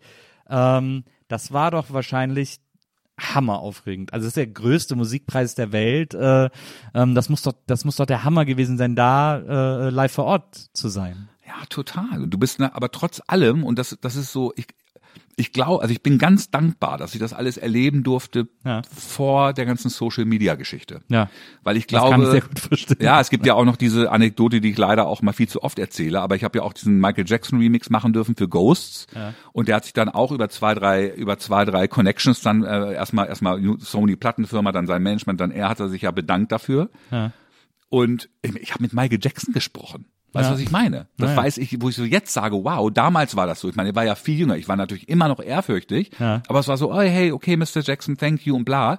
Und, und bei den Grammys war es ähnlich. Du hast natürlich gesehen, dass also Wald vor lauter Bäumen, Quincy Jones da, Danny DeVito da, neben mir saß Mike Tyson. Also nur so wo du natürlich weißt, okay, wow, aber du warst trotz allem, weil das halt nicht so breit getreten wurde. Du wusstest, es ist alles eine andere Liga hier, aber das ist, ne, jetzt irgendwie mit Social Media und so ist das viel präsenter in deinem Gehirn. Ja. Und deswegen war das für mich damals, dass ich gesagt habe, okay, wow, äh, äh, respektiere ich richtig, aber es hat mich nicht umgeblasen. Da gab es eine gute Aftershow-Party. Diverse. Jedes Label macht ja irgendwie eine Aftershow-Party Ja. und so. Es gab dann auch nochmal Hast du so ein bisschen Partyhopping gemacht? Vorher, also wo man halt so reingekommen ist über seine Kontakte und so und über die Einladung, aber es war schon sehr geil. Und ich habe bei mir noch, jeder Nominierte kriegt ja eine Original-Gold-Medaille von Tiffany's. Ah, ja. Ne, von diesem bekannten Juwelier irgendwie äh, als Andenken quasi, das habe ich natürlich noch irgendwie und das war, ein, das war schon geil. Also gute Sache, aber, aber auch das irgendwie, sage ich mal, ähm, also ich habe jetzt nie Musik gemacht, um zu sagen, ich muss ja irgendwie mal einen Preis gewinnen oder sowas. Das war dann immer, wenn man dann auf einmal mal nominiert ist und man denkt nicht dran, dann freut's einen, aber Ja. Ja, verstehe ich. ja. Ähm, du hast ja unter anderem auch Quincy Jones geremixed. Mhm. Das ist doch, ich meine, äh, das ist doch, eine, also das wäre für mich zum Beispiel, das würde ich als super Ehre begreifen, Mega äh, Ehre. Quincy Jones remixen. Mega. Ehre. Das ging alles über Warner, damals auch äh, Warner, Warner ähm, Deutschland Ja. und Stomp, das Ah, ja. Stück, genau. Also äh, Äh, Quincy, Quincy äh, was, Gibson, nee, nicht Gibson Brothers, Brothers Johnson. Brothers Johnsons Original, ganz genau. Und der hat natürlich damals, wie hieß sein Album? Also er hat ein Album mit ganz viel Features gemacht. Also ähnlich das, wie ich das jetzt mache. Als Produzent, wo ich sage, ich hole mir die Leute. Aber Quincy natürlich, ich meine, er ist ja ein Wahnsinns äh, äh, Trompeter, äh, äh, Arrangeur, wie auch immer. Und hat irgendwie Handels Messiah irgendwie neu arrangiert. Also der ist ja so bewandert, macht Fernsehproduktion, weißt du ja, mit Will Smith und keine Ahnung. Also echt ein Vorbild, muss man wirklich sagen. Und dann ähm, Genau, Stomp gemacht, auch da wieder 48.000 Versionen irgendwie. Und ich war auch immer zu spät. Also es war dann immer so, dass ich, ähm, das war auch alles vor Internet, da kam dann immer ein Kurier morgens um 8 Uhr, der hat dann diese DAT-Kassetten mitgenommen. Und Quincy war zu der Zeit in Paris. Das heißt, es wurde dann da mit dem Auto hingefahren. Ja. Der hat sich dann gemeldet bei der Plattenfirma und hat dann gesagt, Daumen hoch oder Daumen runter, fand er auch mega. Und aber du hast recht natürlich, das ist so ein Ding in meiner Diskografie, wo ich richtig stolz drauf bin. Ja. Ist auch ein geiler Song. Äh, Stomp ist sowieso auch ein geiler Song. Und da dann Mega. Hands-on legen zu dürfen, ist natürlich Bin mir geil. nicht sicher, ob Quincy was mit dem Original zu tun hatte. Mit Brothers Hat er das Johnson. nicht produziert? Ich glaube, er hat es sogar er hat produziert, produziert, ne? Genau. ja, ja, ja, ja. genau.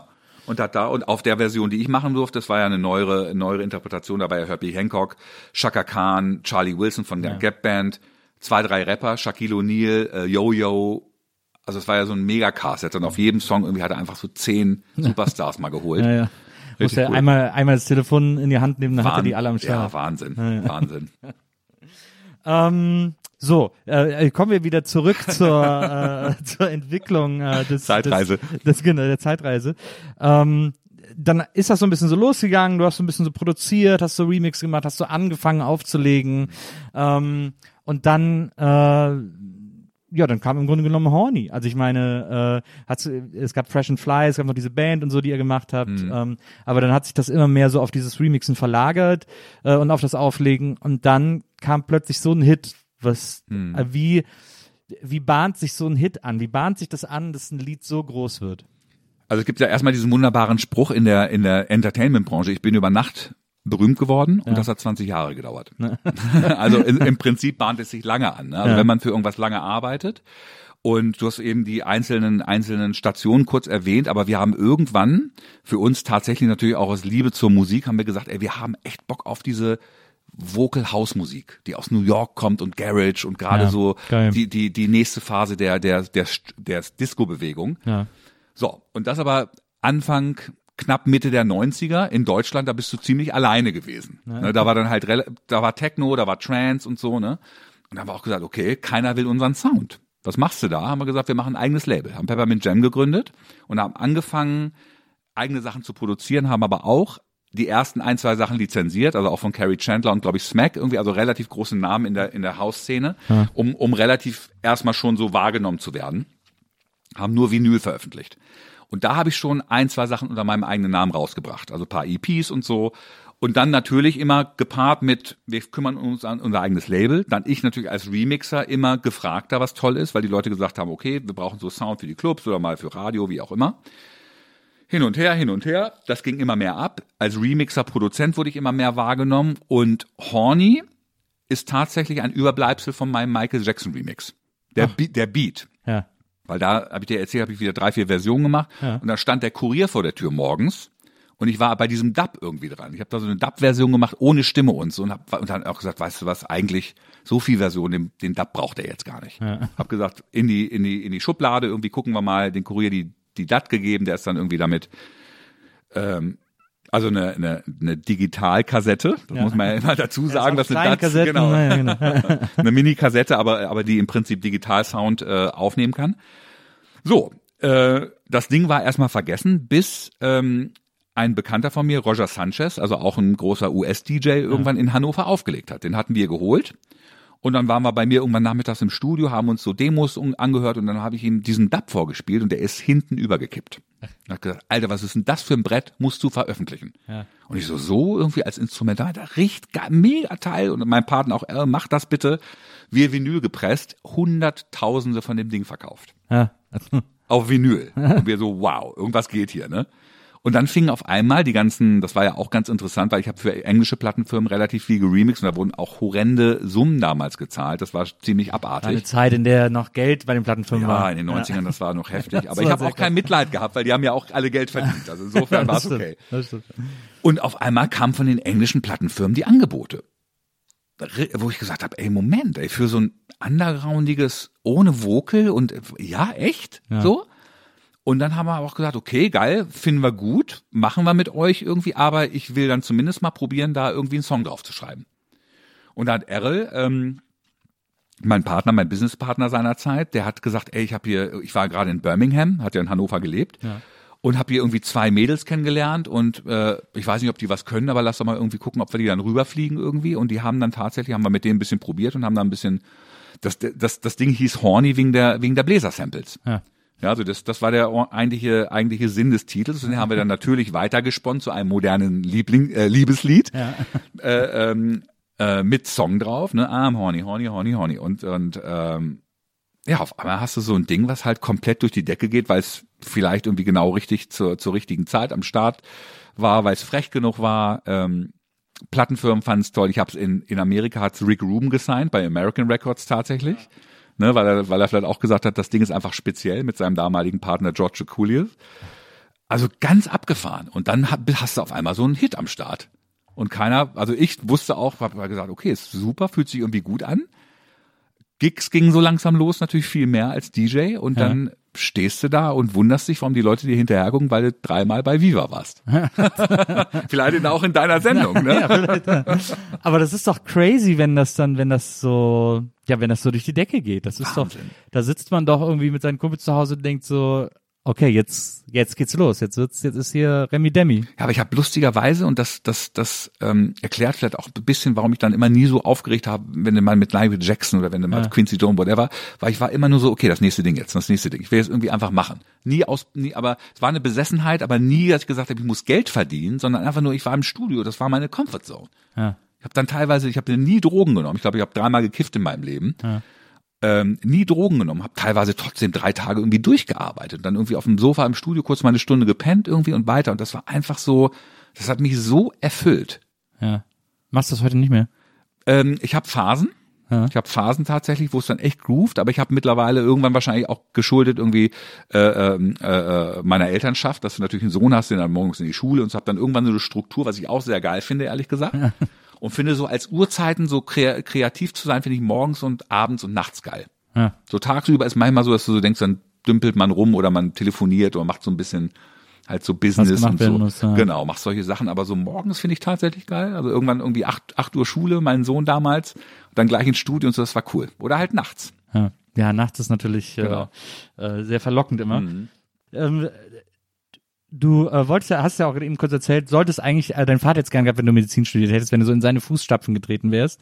Ähm, du hast mal erzählt, äh, äh, das wäre dann nicht gegangen, weil du dir das Knie gebrochen hast und dann hättest du Wirtschaftswissenschaften studiert. Mhm. Genau. Jetzt ist natürlich meine Frage, äh, also man kann zwar Medizin nicht, aber Wirtschaftswissenschaften mit einem gebrochenen Knie studieren? Oder? Also weil ich hätte gedacht, wenn man Medizin studiert, ist doch genial, mit einem gebrochenen Knie anzukommen, weil dann kann man direkt selber lernen, wie man das irgendwie... genau, am, am, am lebenden Beispiel. Ja. In Hannover, ich weiß nicht, ob das immer noch so ist, ähm, wurde Medizin immer nur im Wintersemester angeboten. Ja, Das heißt, im Wintersemester Knie gebrochen, ja. im Sommersemester war nix. Ne, also da kannst du bis auf nächste, also das nächste Mal wäre du ein quasi Jahr warten müssen quasi. Genau, ein Ja. Jahr gewesen. Ich war aber im Sommer wieder fit. Ja. Und dann war, also so hat halt mein Vater getickt. Und ich war halt, na klar, ich habe meine Musik damals noch nicht so ernst Ja, du genommen. warst ja ich auch, hab, ju- also ich meine, du bist, warst ja quasi noch näher an deiner, an deiner Kindheit und Jugend als an deinem genau. Erwachsenen. Und du hast natürlich schon irgendwie, okay, du musst irgendwann mal irgendwann mal was ordentliches machen und studieren. Machst du jetzt erstmal eigentlich Wirtschaft, I don't know, aber mach mal. Ja. Ne, damit Daddy irgendwie happy ist und hab Musik geliebt. Ich habe es geliebt, aber nicht so ernst genommen, dass ich irgendwie äh, vermutet hätte, dass es mal irgendwann meine Zukunft wird. Ja. Und dann irgendwann natürlich bei Wirtschaft hängen geblieben. Dann hast du es so mehr, mehr oder weniger, also ich habe bis zum Vordiplom, habe das dann auch nicht fertig gemacht. Ja. Und hab dann irgendwann stehst du vor deinem Vater und sagst so, also es war ja immer so meine, meine, diese Instanz, durch die du musstest irgendwie. Hab dann gesagt, Vater, ähm, ich studiere nicht und werde jetzt Musik machen. Und Geschrei war groß. Junge, da kann keiner von leben. Ja, was man ja versteht als Eltern, ne? wo du sagst, du willst immer nur das Beste für deine Kinder, aber irgendwie ist natürlich immer noch so das Bild, vielleicht wie es mein Vater vielleicht kannte oder oder vermutet hat, langhaarige kiffende Menschen im übelriechenden äh, Übungsraum.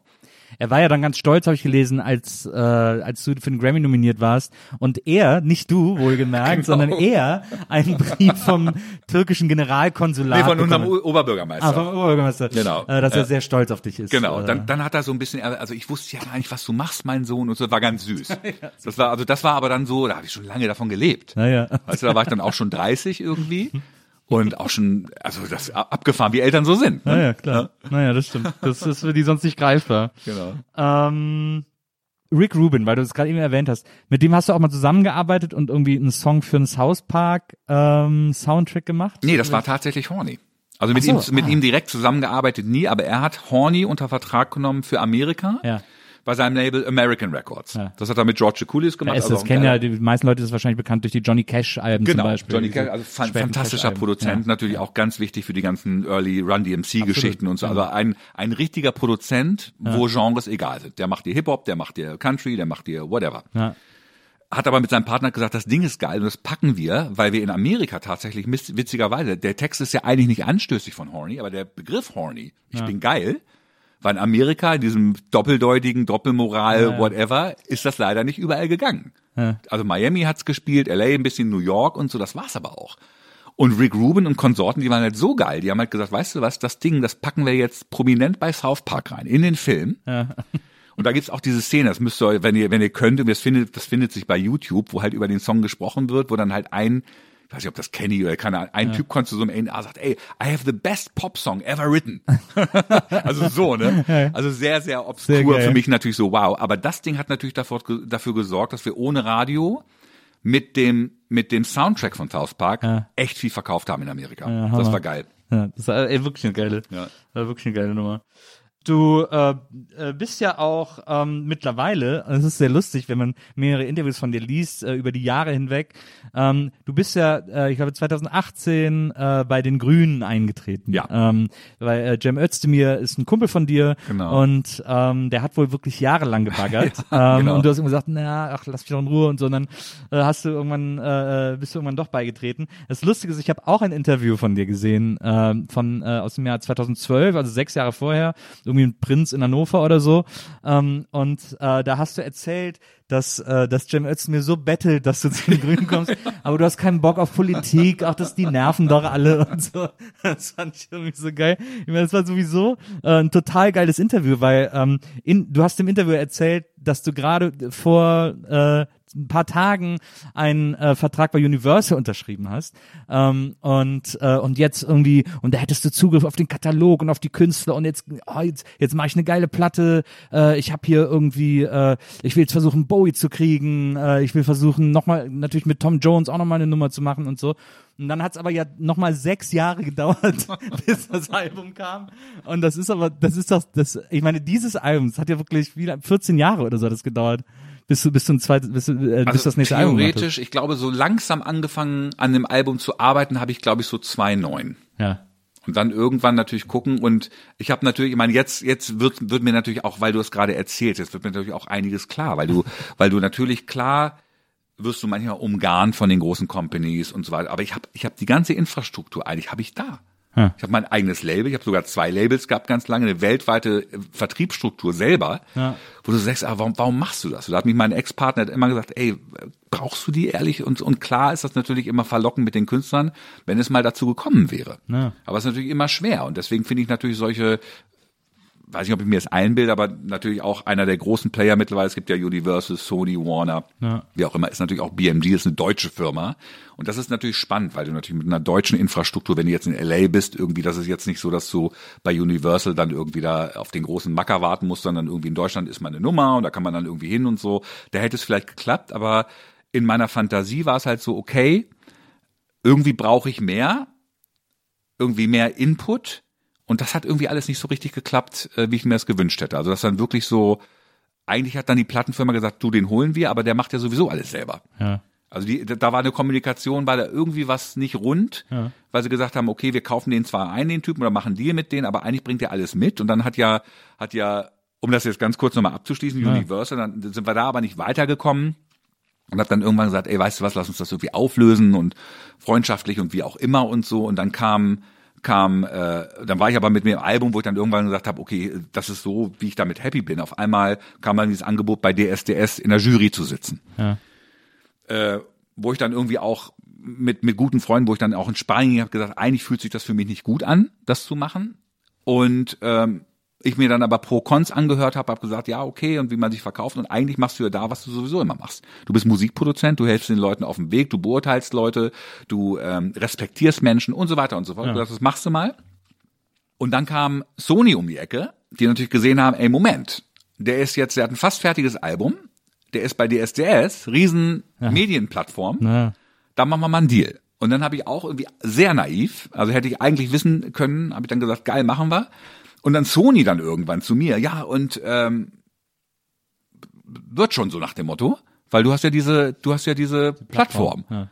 Wo ich gesagt, ja, aber was macht ihr denn dann eigentlich? So, ne? Also wieder gelernt, auch wieder mich aus, ja, genau, aus dem Deal verabschiedet und noch eine Sache gelernt, dass du natürlich, es hat meiner Persönlichkeit, hat DSDS richtig einen Schub gegeben in Deutschland. Also, dass richtig viele Leute einfach wissen, wer du bist, aber nicht, was du bist. Und vor allen Dingen auch nicht irgendwie mehr Platten verkauft dadurch. Also das, wo ich normalerweise sage, okay, jetzt bist du mal clever und machst so ein Ding und verknüpfst das. Also um das kurz zu machen, irgendwie ähm, alles sehr, sehr lange gedauert und einfach mal so ein paar Abstecher, ein paar Expeditionen ins Tierreich, wollte ich was sagen, irgendwie mit DSDS und wie auch immer. Äh, ganz spannende Zeit, extremst viel gelernt und jetzt bin ich im Prinzip da angekommen, wo ich vielleicht hätte vor 15 Jahren schon sein können mit einer mega Infrastruktur und, und ganz tollem Netzwerk, was ich alles alleine steuere aus Hannover. Aber es ist ja auch so, ich habe das mal, äh, ich habe so ein, so ein, hab's in einem anderen Interview gesehen, wo du das gesagt hast. Äh, ich glaube, das war bei diesem, als du bei diesem äh, Pater in dieser Talkshow warst, dass, äh, das, da hast du gesagt, ähm, dir ist das egal, wenn du auf die Fresse fällst oder wenn Leute irgendwie das ausnutzen, weil das erste, was du hast und das einzige, was du ja sozusagen hast und mitbringst, ist äh, Leuten zu vertrauen. Deswegen ist man ja nicht naiv, also du vertraust ja nicht jedem, aber wenn du bei jemandem ein gutes Gefühl hast, dann denkst du dir halt, okay, dann machen wir das jetzt einfach mal. Und wenn der dich dann hintergeht, mein Gott, dann ist es halt so, aber da kannst du ja nichts für. Und dann macht man eben einfach weiter. Und das finde ich so eine gesunde Einstellung zu sagen, irgendwie so, in einem Geschäft, also gerade Musik, äh, alles Kreative im Grunde genommen, es ist ja ein Geschäft, wo man irgendwie sich aufeinander, wo man aufeinander vertrauen muss. Es gibt Hm. ja kein physisches Gut, das ich dir einfach sofort geben kann Hm. und du sagst, oh, das ist gut geworden oder das ist schlecht geworden, sondern es geht einfach um Vertrauen und sich das da zu erhalten und zu sagen, und ich meine, als du in dieser Talkshow warst, hast du ja auch die großen Hits schon hinter dir gehabt sozusagen, äh, sich aber das zu erhalten und zu sagen, na ja, ich, was soll ich machen? Also Vertrauen ist ja erstmal das Erste, was ich irgendwie mit ins Geschäft bringen muss. Hm. Äh, das finde ich irgendwie sehr, äh, äh, sehr schlau und sehr weit gedacht irgendwie. Ja, aber das war ich habe das auch echt ernst gemeint und jetzt, wo du es sagst, ich kann mich daran erinnern, das war das war tatsächlich so ein Pfarrer, das war eine ganz coole Talkshow, wenn man das so sagen darf, oder Interview. Ähm, ich, ich habe natürlich habe ich doofe Erfahrungen gemacht und und abgesehen jetzt, ob das jetzt Musikbusiness oder das echte Leben ist oder sowas, aber das heißt ja nicht, wenn du jetzt einmal eine schlechte Erfahrung machst, dass du auf einmal, also es gibt so einen Spruch, den ich wirklich pflege, Learning by Burning. Ja. Ne? Also man fällt auf die Fre Fresse und dann lernst du halt raus. Aber das heißt halt nicht, dass du alles verdammst oder irgendwie sagst, irgendwie, äh, äh, ähm, jetzt mache ich nie wieder was mit Gitarristen, weil der letzte Gitarrist hat mich doof behandelt. Ja. Also weißt du, Ja, ja. also insofern Ja, Menschen tendieren ja dazu, so zu ja, kann, reagieren. kann ich auch verstehen. Ich kann das alles verstehen, aber du musst natürlich, und das ist äh, vielleicht jetzt zu offen, aber das ist natürlich auch ganz, ganz wichtig für das gesellschaftliche Leben, dass du halt einfach irgendwie echt offen bist Hm. und sagst irgendwie, äh, ähm, let me try. Ja, ich habe ein bescheuertes Beispiel in, diesem, in, in dieser äh, äh, äh, Runde jetzt, aber ein Freund von mir zum Beispiel, der hat nie Oliven gegessen. Ja. Und da hab ich irgendwann gesagt, Thomas, irgendwie hier, probier doch mal. Äh, ken- kennst du? Ich gesagt, nee, habe ich noch nie probiert. Aber ich will das nicht. Ja.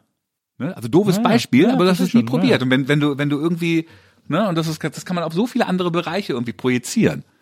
Naja, das stimmt. Es ist, man kommt halt, ich meine, man kommt auch keinen Schritt weiter, wenn man nicht ab einem gewissen Punkt X irgendwelchen Leuten vertraut. Absolutely. Naja. Ja.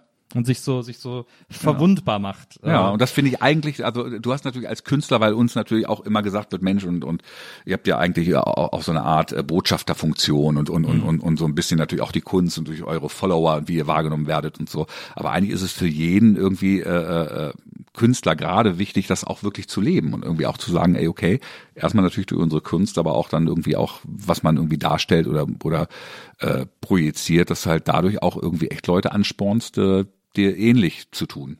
na. Ne? Du hast ja mal äh, ein äh, Remix gemacht für äh, die, ich glaube sogar Schweizer Metalband Gotthard. Ja, genau. Hast du da äh, nochmal deine alten Metal-Skills äh, für ausgepackt?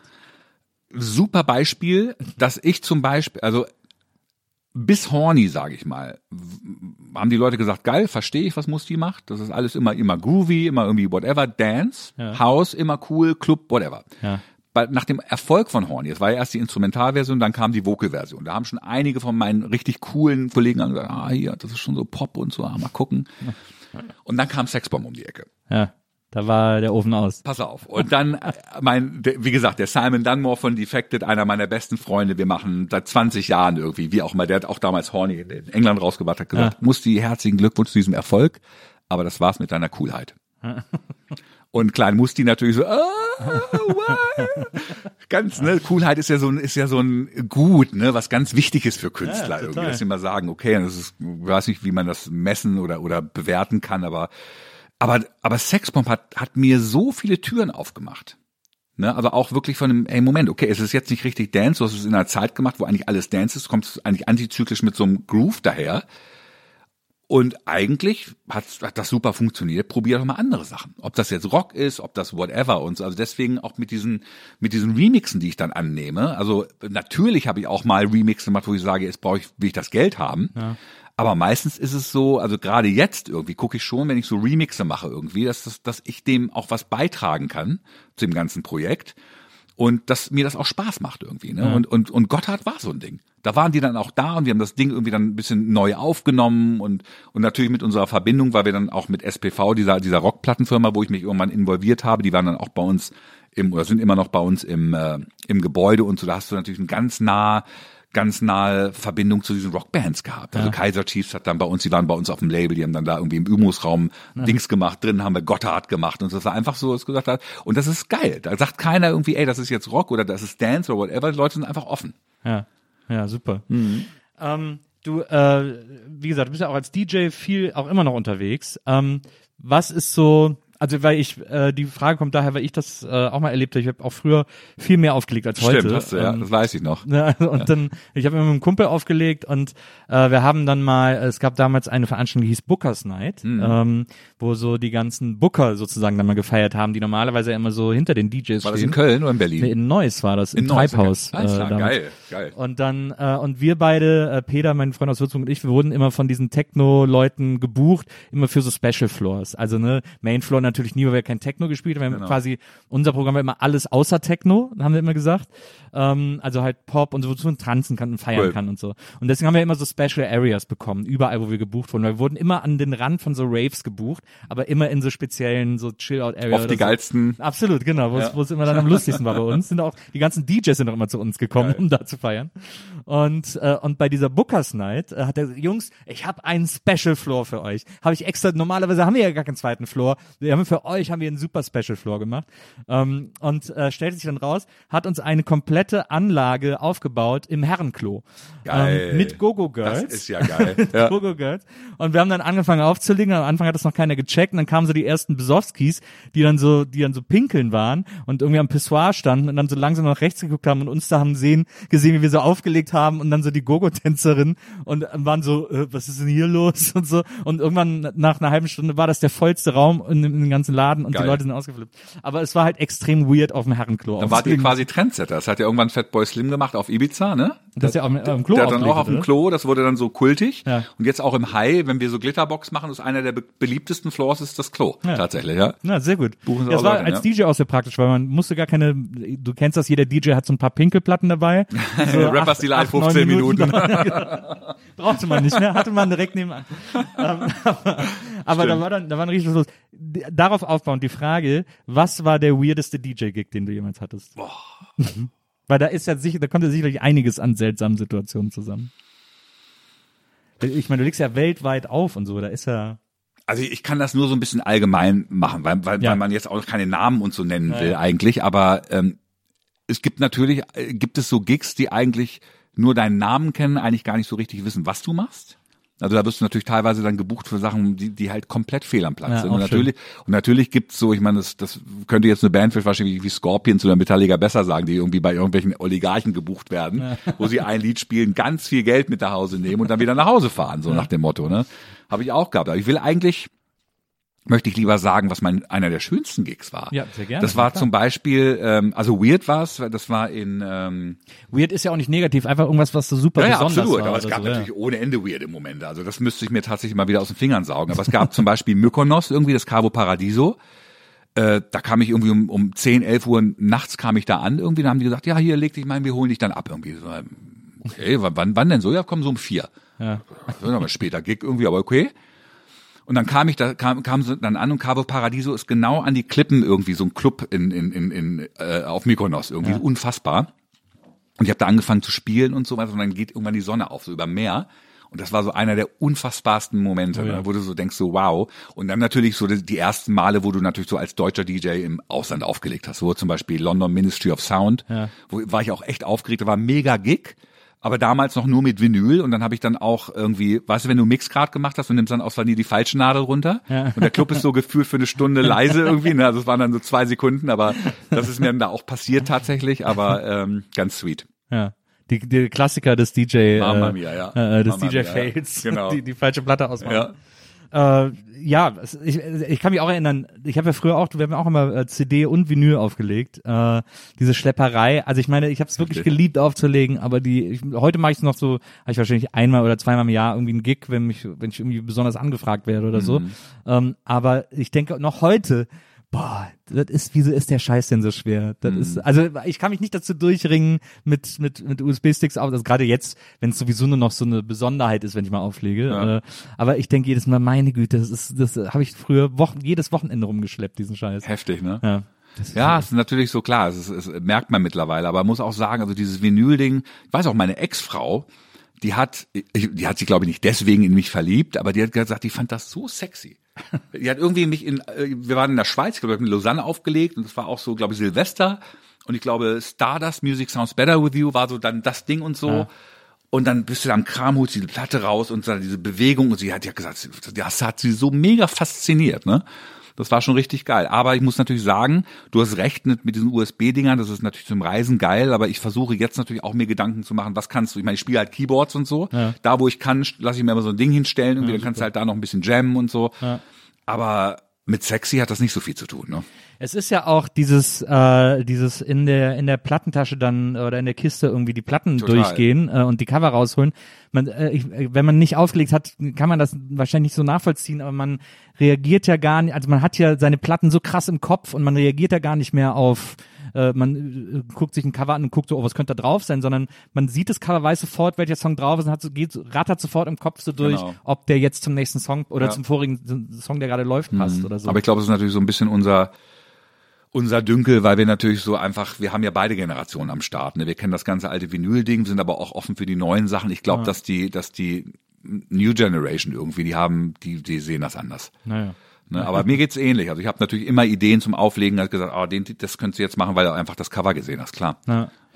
Ähm, apropos neue äh, Ideen, du hast mal vor ein paar Jahren, äh, hast du dich sehr engagiert äh, äh, dafür stark gemacht, dass ähm, äh, und hast gesagt, dass der 3D-Sound äh, das neue große Ding ist, in dem man sozusagen äh, äh, äh, Lieder so abgemischt werden, dass man die, wenn man eben das passende Equipment zu Hause hat, äh, man wirklich so im Song sitzt, äh, beziehungsweise hast dann das auch noch so weitergesponnen, dass man sogar selber den Ort äh, äh, bestimmen kann, indem man als Zuhörer sitzt äh, innerhalb einer Aufnahme. Ähm, das war ja wahrscheinlich einfach aus so einer technischen Begeisterung heraus, dass du dich dafür so engagiert Ja, das hast. war eine technische Berei- Begeisterung, aber natürlich irgendwie auch als jemand, der sich Gedanken macht, was ist das neue Format? ja. Ne, aber, warum aber warum braucht's denn ein neues Format? Äh, Definitiv nicht, aber Ja. du siehst zum Beispiel, du hast ja gesagt, und Gott sei Dank ist Vinyl ja wieder so am Start, also nie, nie die, Zahl, die, die Zahlen, die wir in den 90ern gehabt haben, aber trotz allem irgendwie alle haben Bock auf Vinyl. Und 3D ist ja gerade, wenn du in der Musikbranche bist, ist ja, geht ja alles um Katalog. Ne, da sagst du hier nochmal Mhm. Also um Anniversary alte Platten, Pressung ja, ja. von, von Beatles und whatever und whatever. Allerdings. Aber was spannend sein kann, ohne es zu beliebig zu machen, ist natürlich zu sagen, ich mache, und das macht mein guter Bekannter Hans-Martin Buff, der jetzt im Moment, also der, der ähm, äh, Deutscher, der aber fünf, sechs Jahre mit Prince gearbeitet hat in Minneapolis als sein Toningenieur Ja. und jetzt gerade die, die Scorpions macht, der wohnt in Garmisch. Und der ist da sehr aktiv mit Abbey Road zusammen Ja. Dass sie sich Projekte raussuchen und sagen, wir mischen das nochmal neu, einen 3D-Sound und zwar auch für Kopfhörer. Ja. Und das finde ich schon spannend, weil das schon so eine wertige Geschichte ist, wo du sagst, wenn du wirklich dich dazu durchringen kannst, weil das ist ja nochmal ein anderer Step, dich hinzusetzen und Musik zu hören.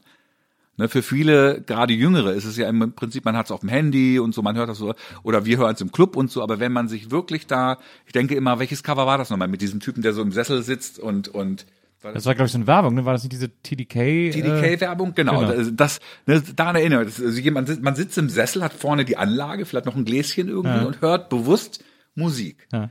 Und das finde ich schon spannend. Machst du das noch, hörst du noch so Musik? Teilweise ja. Also jetzt gerade natürlich wegen der ganzen Corona-Geschichten und so bist du natürlich äh, äh, viel mehr, dass man, dass man einfach sich mal Zeit für Sachen nimmt. Hm. Und das habe ich irgendwie echt jetzt gemacht und auch auch Sachen wieder neu neu gehört in Musik, wo du eigentlich denkst, die kennst du doch. Ja. Auch in eigenen Sachen, wo du sagst so, ey, wow, das klingt ja jetzt, ah, okay.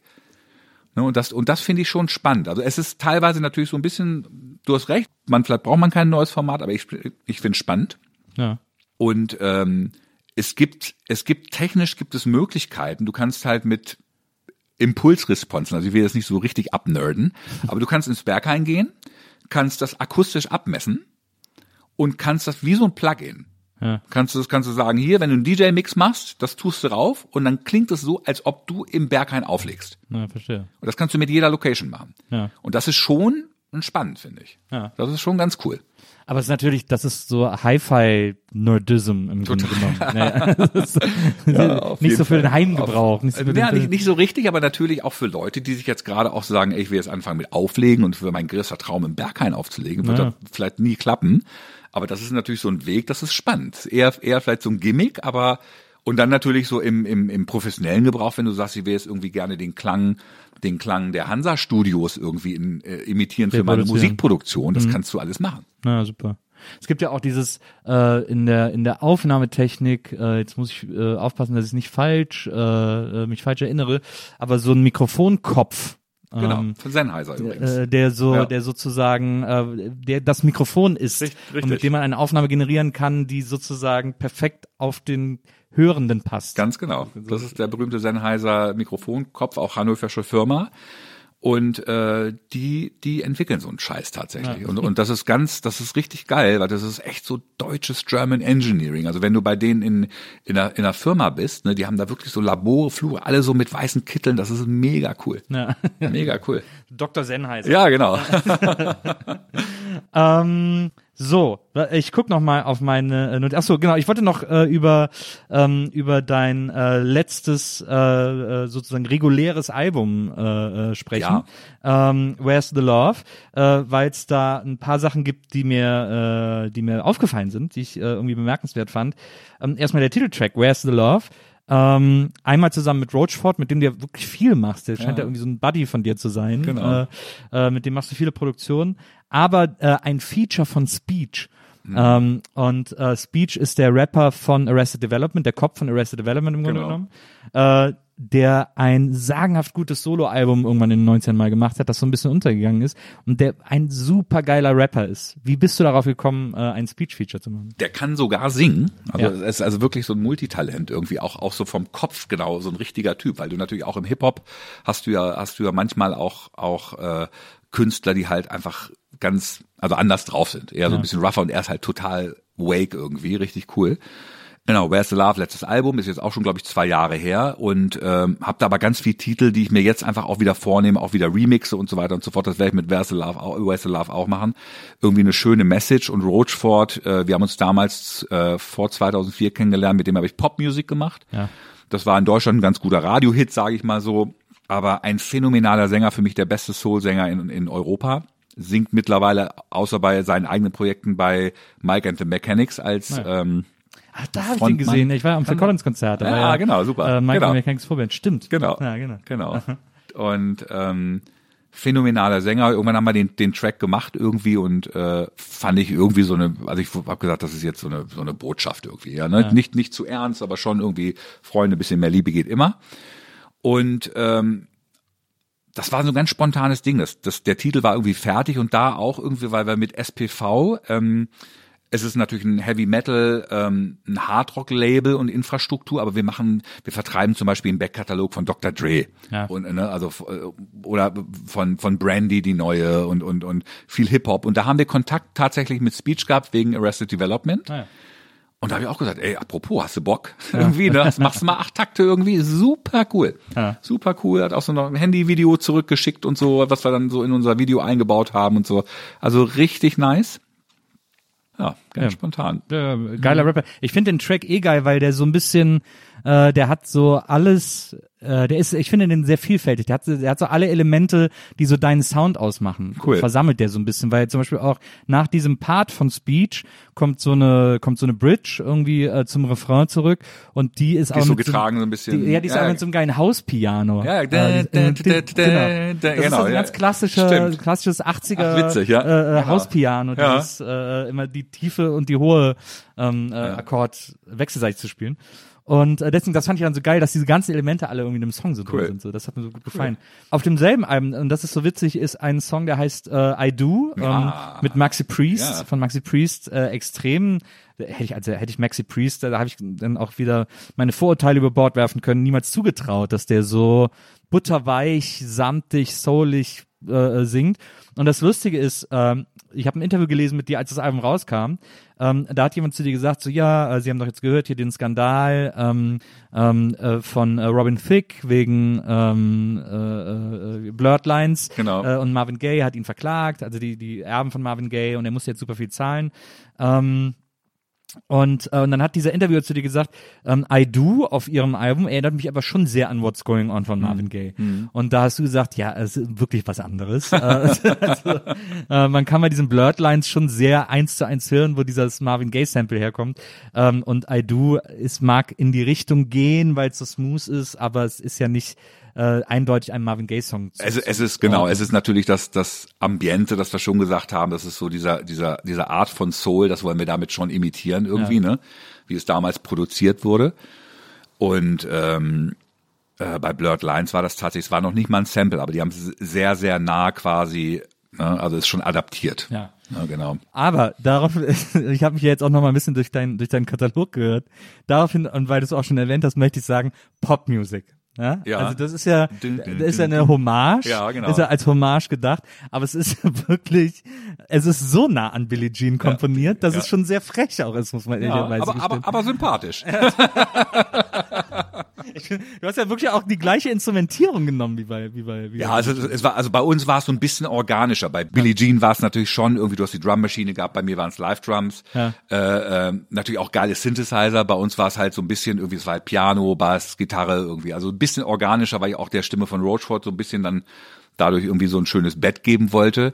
Aber irgendwie, ja, irgendwie hat sich das damals so ergeben, ne? Und dann irgendwie haben wir tatsächlich, wir haben so einen Synthi drin, der macht auch, hä, hä, Genau. hä, Ja. hä, Immer na, so ein bisschen. Gerade ein paar Noten dran vorbei. Ja, genau. Aber es war irgendwie, also ich habe jetzt nie gesagt, oh Mann, jetzt gibt's, kriegst du da Ärger oder sowas oder ist das jetzt so Dings, das hat sich einfach so ergeben. Es hat einfach geil gepasst und sich geil angefühlt. Ja. Also es ist einfach eine äh, deine große ähm, Hommage an die Popmusik. Genau, Deswegen ist genau. es auch so und, nah und wahrscheinlich auch nie so ein Riesenhit geworden, weil sonst wären sie wahrscheinlich schon gekommen. Ähm, zum Abschluss noch. Ich habe mal, ähm, obwohl nee, äh, es gibt, äh, es gibt äh, noch eine andere Sache, die mir gerade auffällt. Ähm, du hast mal in einem Interview gesagt, ein äh, übrigens sehr lustiges Interview ähm, für eine, ich glaube für einen Bioladen oder so. Und da hast du gesagt, ähm, ein amerikanischer Kult-DJ wäre mal bei dir im Studio gewesen und hätte gefragt, where's the next McDonald's? Und dann, äh, und dann, und dann hättest du, äh, hättest ihn, äh, hast dann gesagt, du hättest ihn zwingen müssen, doch mal irgendwie was Gutes zu essen. Ähm, und jetzt natürlich die große Frage, wer war denn dieser amerikanische Kult-DJ? ähm, Du verrätst natürlich nichts. ja, ich kann, kann sagen, weil es war nicht böse gemeint irgendwie, aber es war DJ Disciple. Naja. Ich weiß nicht, ob du den kennst. Schon so eine New York-Größe irgendwie, auch so ein Ga- Garage irgendwie, aber das ist natürlich, wenn, das, das war nicht normal, dass du in ein anderes Land damals kommst und da sie gesagt haben, du, ich kenne mein Steak und mein McDonalds Ja. und will jetzt keine Experimente. Das fand ich damals komisch, jetzt kann ich das alles irgendwie nachvollziehen. Aber manchmal ist so, wenn sie dir dann auch vertrauen, sagen sie, ah, okay, dann lass uns doch mal zum, zum, äh, also DJ Dimitri von äh, zum Beispiel, der ist äh, im Gegenteil, der sagt immer, wo ist das deutscheste Restaurant mit allen Eisbeinen und Knödeln und was immer. Und das ist immer ganz cool. Ja. Ja, ja cool. Äh, und jetzt aber äh, tatsächlich zum, äh, zum Abschluss. Ähm, du hast in einem Interview gesagt, ähm, du äh, willst, und das ist glaube ich noch gar nicht so lange her, du willst jetzt mal äh, Afrika und Asien bereisen, Ja. äh, weil du das irgendwie noch nicht so gut kennst. Ähm, und dann hast du gesagt, und Deutschland hat auch noch ein paar tolle Ecken, die ich noch nicht kenne. Ja. Was, äh, was sind denn die tollen Ecken von Deutschland? Das weiß ich halt noch nicht, weil ich sie nicht kenne. Aber, aber ganz ehrlich, das ist natürlich so, man schweift immer so in die Ferne. Und dieses ganze, so, so, so, klar, Nord Nordsee hast du so ein bisschen was, Ostsee kenne ich gar nicht eigentlich. Ja. Zum Beispiel Schwarzwald und so, also alles so, ne, wo du eigentlich nur tolle Sachen immer hörst. Und irgendwann, also gerade vielleicht sogar vielleicht mal mit meinem Sohn oder sowas oder einfach mal so ein Roadtrip und so, hätte ich richtig Bock drauf. Ja. Ja. Ähm, Helgoland. Was mal auf Helgoland? Helgoland war ich schon mal, ja. Das ist als Insel jetzt nicht so spannend, aber schon so ganz Ja, irgendwie das ist eine ein coole. crazy place. ja, Irgendwie, irgendwie finde ich. total crazy. Da, aber da war ich tatsächlich schon mal, ja. Ja. Kann man immer schön Duty Free auch. Äh, Ja, ja, genau. Da hast du dann immer schon die Skandinavier und billig Alk. Äh, lieber Musti, ähm, das war äh, sehr, sehr aufregend. Vielen, vielen Dank Viel dafür. zu kurz. Ja, tatsächlich viel zu kurz. Ähm, deswegen musst du auch äh, unbedingt mal wiederkommen, wenn äh, ein neues Album äh, am Start ist oder Sehr gerne. Äh, oder auch einfach auch natürlich völlig ohne Veröffentlichung. Ähm, komm bitte gerne wieder. Ich komme gerne mal in Hannover vorbei und guck mir das mal an. Und äh, ich hoffe, dass wir uns ganz bald wiedersehen. Und ich danke dir äh, total für dieses für dieses tolle Gespräch. Danke dir jetzt. Du hast hier richtig äh, ganz tolle, ganz tolle Recherche und vielen Dank für die Fragen. Also wirklich, äh, hab mich zu Hause gefühlt. Vielen Dank, das freut mich. Äh, Dankeschön. dank, danke auch an Wenzel, der hat die Aufnahme Yes. heute gemacht, unser Producer des Tages. Und äh, danke an euch fürs Zuhören. Wir hören uns nächstes Mal wieder hier bei der Nils Bokelberg Erfahrung. Bis dann, macht's gut. Tschüss.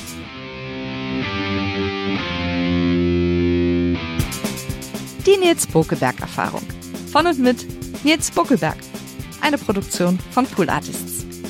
Team Wenzel Burmeier, Lisa Hertwig, Maria Lorenz Bokelberg, Frieda Morische und natürlich Nils Bokelberg.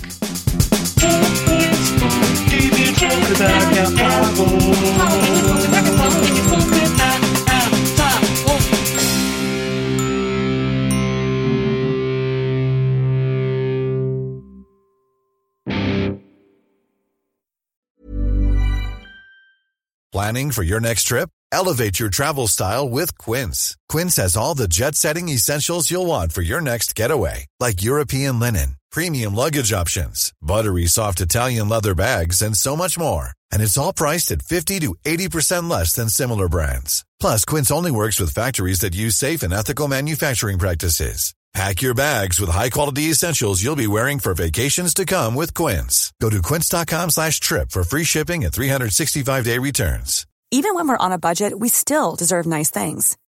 Quince is a place to scoop up stunning high-end goods for 50 to 80% less than similar brands. They have buttery soft cashmere sweaters starting at $50, luxurious Italian leather bags, and so much more.